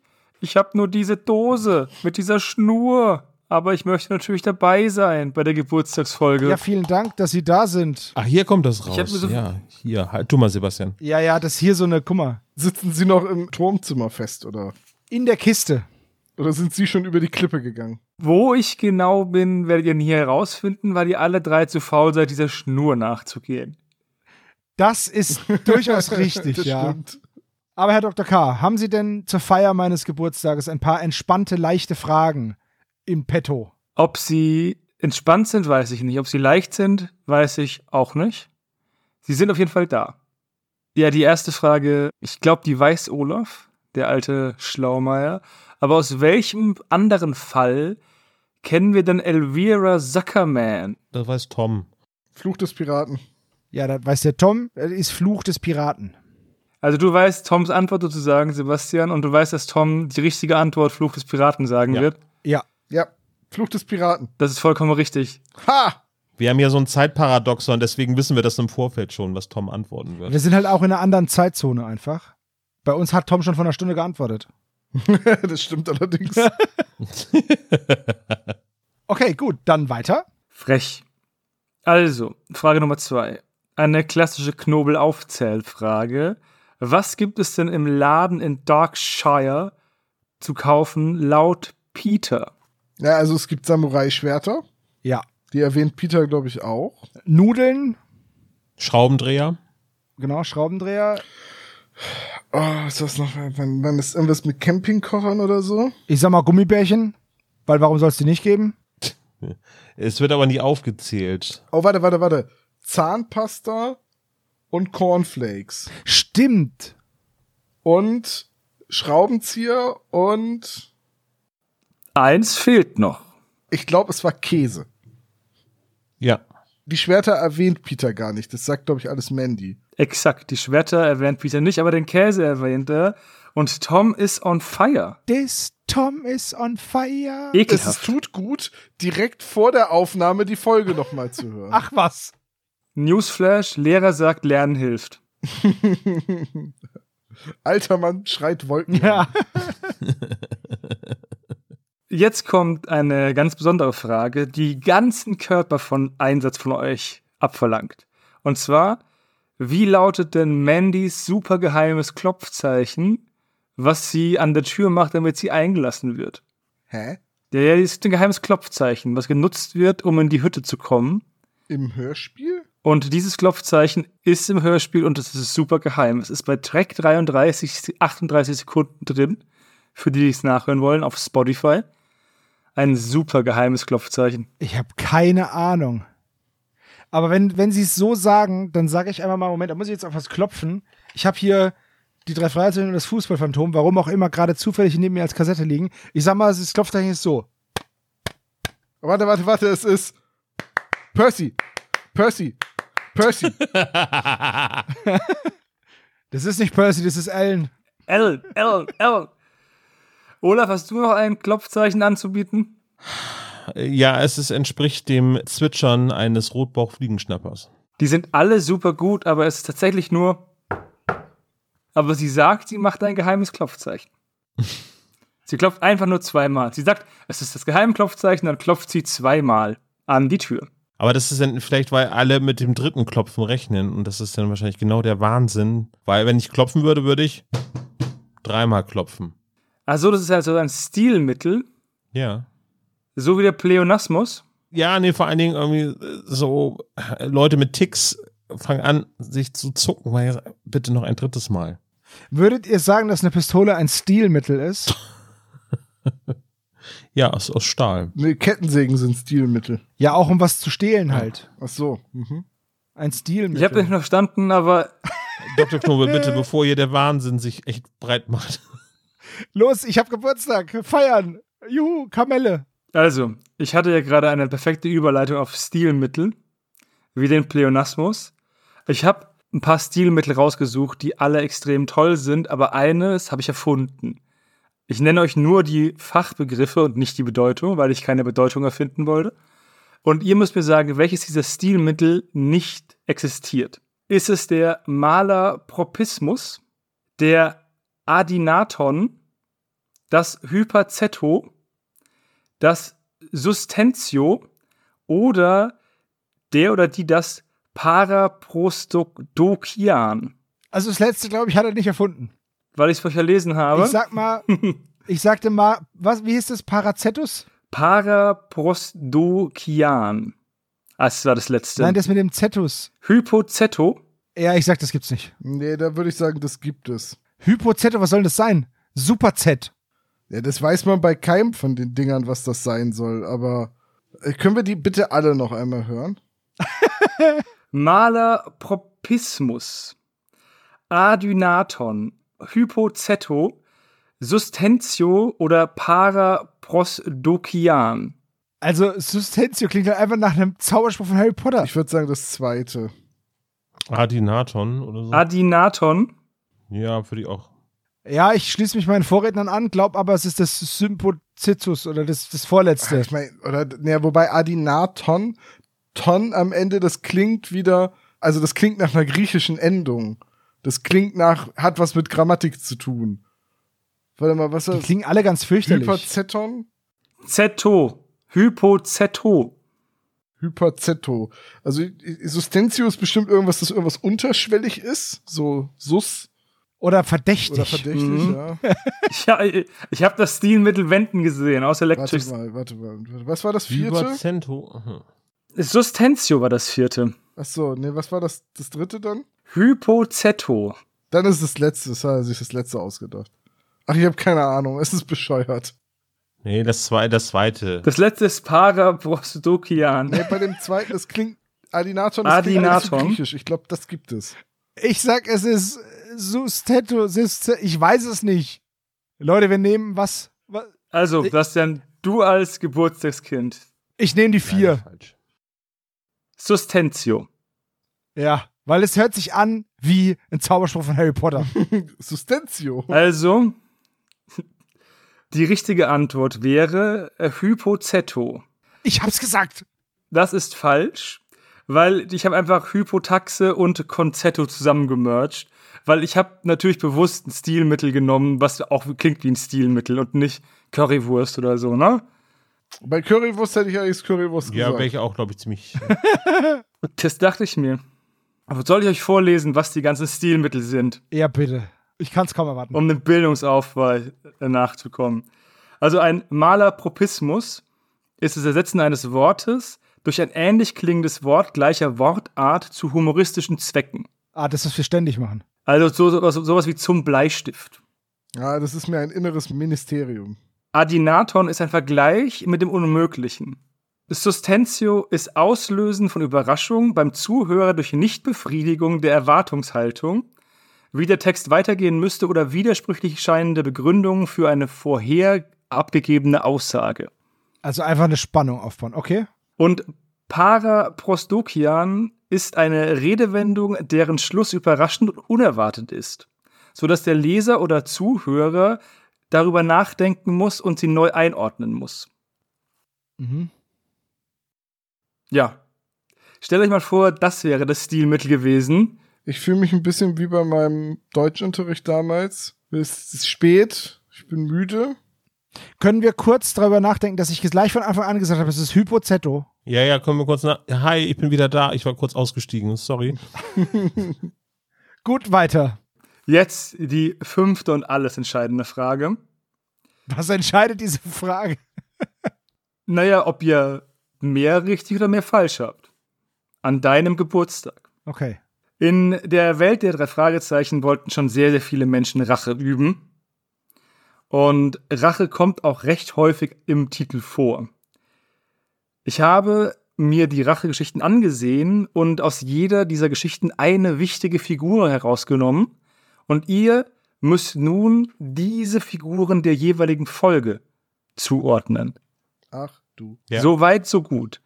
Aber bitte jetzt nicht alle vorlesen und wir müssen wieder zuordnen. Da, da kann, kein, das kann sich kein Mensch alle merken. In welcher Folge kommt denn Evander Whiteside vor? Evander Whiteside. Uff. Das, das, das, warte, ich hab das.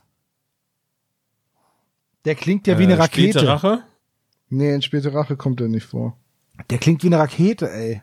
Evander Whiteside. Wir können doch gerne hinten anstellen nochmal und eins weitergehen. Warte mal, warte Ja, vielleicht kann man das mit dem Ausschlussverfahren dann machen. mal. Ja, okay. In welcher Folge kommt denn Tim Portland vor? Ey, das sind so Namen. Das sind immer die Namen der wichtigen Bösewichter. Ja. Tim Portland. Hm, auch Ich da muss würde erstmal die ich ganzen jetzt Rachefolgen, also es gibt späte Rache, Rache der Samurai. Rache des Tigers. Warte mal. Evander, Evander Whiteside ist Rache des Roten Toten? Vollkommen richtig. Das Ja. ist der erfundene Notar. Ich hab's gewusst. Oh, Gott sei Dank. Die Folge habe ich nämlich letztens gelesen. Wie viele gibt's denn noch? Es gibt Rache, also äh, Rache des Untoten ist raus. Ähm, Tim Portland. Portland. Also, das ist nicht Rache des Tigers. Das ist auch nicht späte Rache, weil da heißt der Bösewicht Brady. Das ist ja die nächste Person. In welcher Folge kommt Matt Brady vor? Ja, okay, Matt Brady ist späte Rache. Vollkommen Ja, richtig. Aber Portland, ah, ist das der Typ aus dem Roten Rächer? Nee. Es gibt auch- noch Dämon der Rache. Ja, dann sagen wir die, oder? Nee, Portland ist Rache des Tigers. Bin ich mir ziemlich sicher. Das ist doch hier von dem Milton, da hier, der Mitchell Milton, der, der Handlanger da. Können wir ganz kurz, wie viele Rachefolgen gibt's? Fünf? Aber wer soll denn Tim Portland, also wer, wer soll denn das sein in der Geschichte? Ist das der, der Falschgeld, der, der da in der Küche sich das ekelhafte Steak braten lässt? Also Wolfgang Ja, genau, Völz? der ist das, ja. Ja. Okay, wenn du das sagst. Das ist auch richtig. Olaf hat recht. Äh, Tim Portland ist der Typ im blauen Blazer. Okay, also das war aber jetzt Ja. bei was? Bei Rache des Tigers. Ja. Dann haben wir noch Dave Rawling. Er kann ja jetzt fast nur noch Dämon der Rache sein oder so. Also wir haben Dämon der Rache noch und späte Rache, oder? Und späte Rache war Matt Brady, den hatten wir gerade. Zählt Ah, ja, Roter Rächer auch? Nee, ne? Also. Doch. Ja, das ist der rote Rächer, das ist der Typ, der mit der Frauenstimme und so. Dave. Tante Mathilda sagt Stimmt. doch immer, ach Dave und, und äh, hier. Und Ja, ja, ja. Ja, genau. Ja, das, deswegen stimmt. war ich gerade ab Räche und Rache, also weil das kam mir so bekannt vor, weil da haben wir, der hatten wir ja schon besprochen. Dave Rawling, stimmt, den haben wir letztens erst gehabt, ja. Und Alvin Cray. Na, dann ist das Dämon der Rache, der sagt mir zwar nichts, aber Nee, das sagt mir auch nichts. Ausschlussverfahren, ne? Ja. Ja, aber ihr liegt richtig. Das ist der Böse in dieser Folge. wir haben alle, wir haben alle richtig. Ja. Es war zwar ein Hängen und Würgen, aber ihr habt es geschafft. Stark. Wir sind richtig gut. Ja, ja, ja. Es gibt aber wirklich viele Folgen mit Rache. Gut, dass mir dieser Evander Sidewinder eingefallen ist, weil die Folge hatte ich erst letztens. Die typische drei Fragezeichen Titel Aneinanderreihung der letzten Jahre wäre wahrscheinlich auch die Rache des Dämonengeistes oder die Rache des Geisterdämonen oder so. Das Des untoten, untoten Geisterdämon. Ja. Und dann hat man wirklich alle Klischee drei Fragezeichen Begriffe drin. Das wird die letzte Folge der drei Fragezeichen. Und am Ende geht's nur um ein Bild. Hoffentlich nicht. Ein billiges Bild, genau. Um das Bild von einem Geisterdämon. Ich ziehe jetzt mal hier an dieser Schnur, damit die Dose verschwindet. Und ciao. Tschüssi. Noch nie war ich so froh über das Verschwinden einer Dose. Kein Kuchengag, ich bin sehr stolz darauf. Ja, ich bin auch froh, dass wir uns den bis zum Ende Bis mit aufgespart zwei haben. S oder wie? Welchen? Bis zum Kuchenessen. Das war der letzte Teil von dieser bis zum Abendbrot-Reihe. Ja. Ja, gut, meine Herren. Wir haben einen weiteren Geburtstag überstanden. Jawohl. Well done, another year. Ich glaube, äh, ein Viertel unserer Folgenbesprechungen sind Geburtstagsfolgenbesprechungen. Gefühlt. Ja, wir sind vier Leute und haben Partnerinnen. Wir sind sechs Mann und einen Hund haben wir auch. Nicht. Wir sind sechs Leute und einen Hund haben wir auch dabei. Den kleinen Dr. Knobel. Ja, gut. Okay, gut. Dann würde ich aber sagen, vielen Dank. Servo, feier noch schön. Wir hören uns dann an meinem Geburtstag wieder. Darf ich noch mitfeiern, Sebo, oder muss ich jetzt gehen? Nee, du darfst auf jeden Fall noch mitfeiern. Aber zwischendrin kommt ja auch noch der Geburtstag von Michelle und von Hannes und ach, da kommt ja noch so viel. Boah, das, die Sensation wird immer perfekter. Wahnsinn. Wir, wir scheißen euch zu nein. wir, wir freuen uns auch auf die nächste Besprechung. Für euch, mit euch, unter uns. Jetzt ab 19.20 Uhr jeden Tag auf RTL. Freut euch für jede neue Folge. So, lass ich, wir müssen jetzt aufhören. Ich bin fertig. Ich hoffe, ihr hattet genauso viel Spaß wie wir. Ja, das wäre So. Das hoffe ich auch. Der alte Mann hat wieder gesprochen. Toll. Gott sei Dank. Guck. Bis zum nächsten Mal. Tschüss, tschüss. Ciao. Tschüssi, der alte Mann und das Mehl. uh,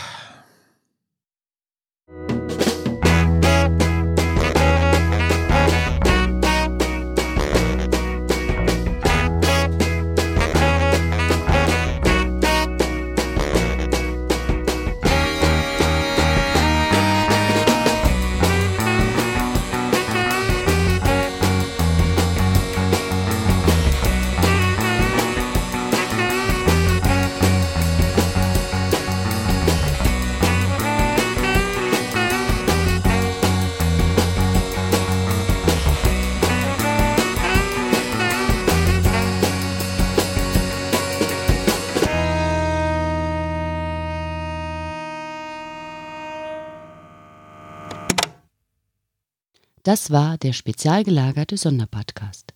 Ihr könnt die Jungs unterstützen über patreon.com slash spezialgelagert oder über paypal.me slash spezialgelagert. Der SSP bedankt sich recht herzlich bei Dr. Orgel für das tolle Intro und der Station Voice Heinz Kreinbaum. Der SSP ist ein Hobbyprojekt und steht in keinem Zusammenhang mit Kosmos oder Europa. Ihr findet den SSP auf Facebook, Twitter und Instagram jeweils unter Spezial gelagert sowie auf YouTube. Außerdem könnt ihr die Jungs auf dem SSP Discord-Server antreffen. Alle Links findet ihr natürlich auf der Webseite spezialgelagert.de. Bis zum nächsten Mal.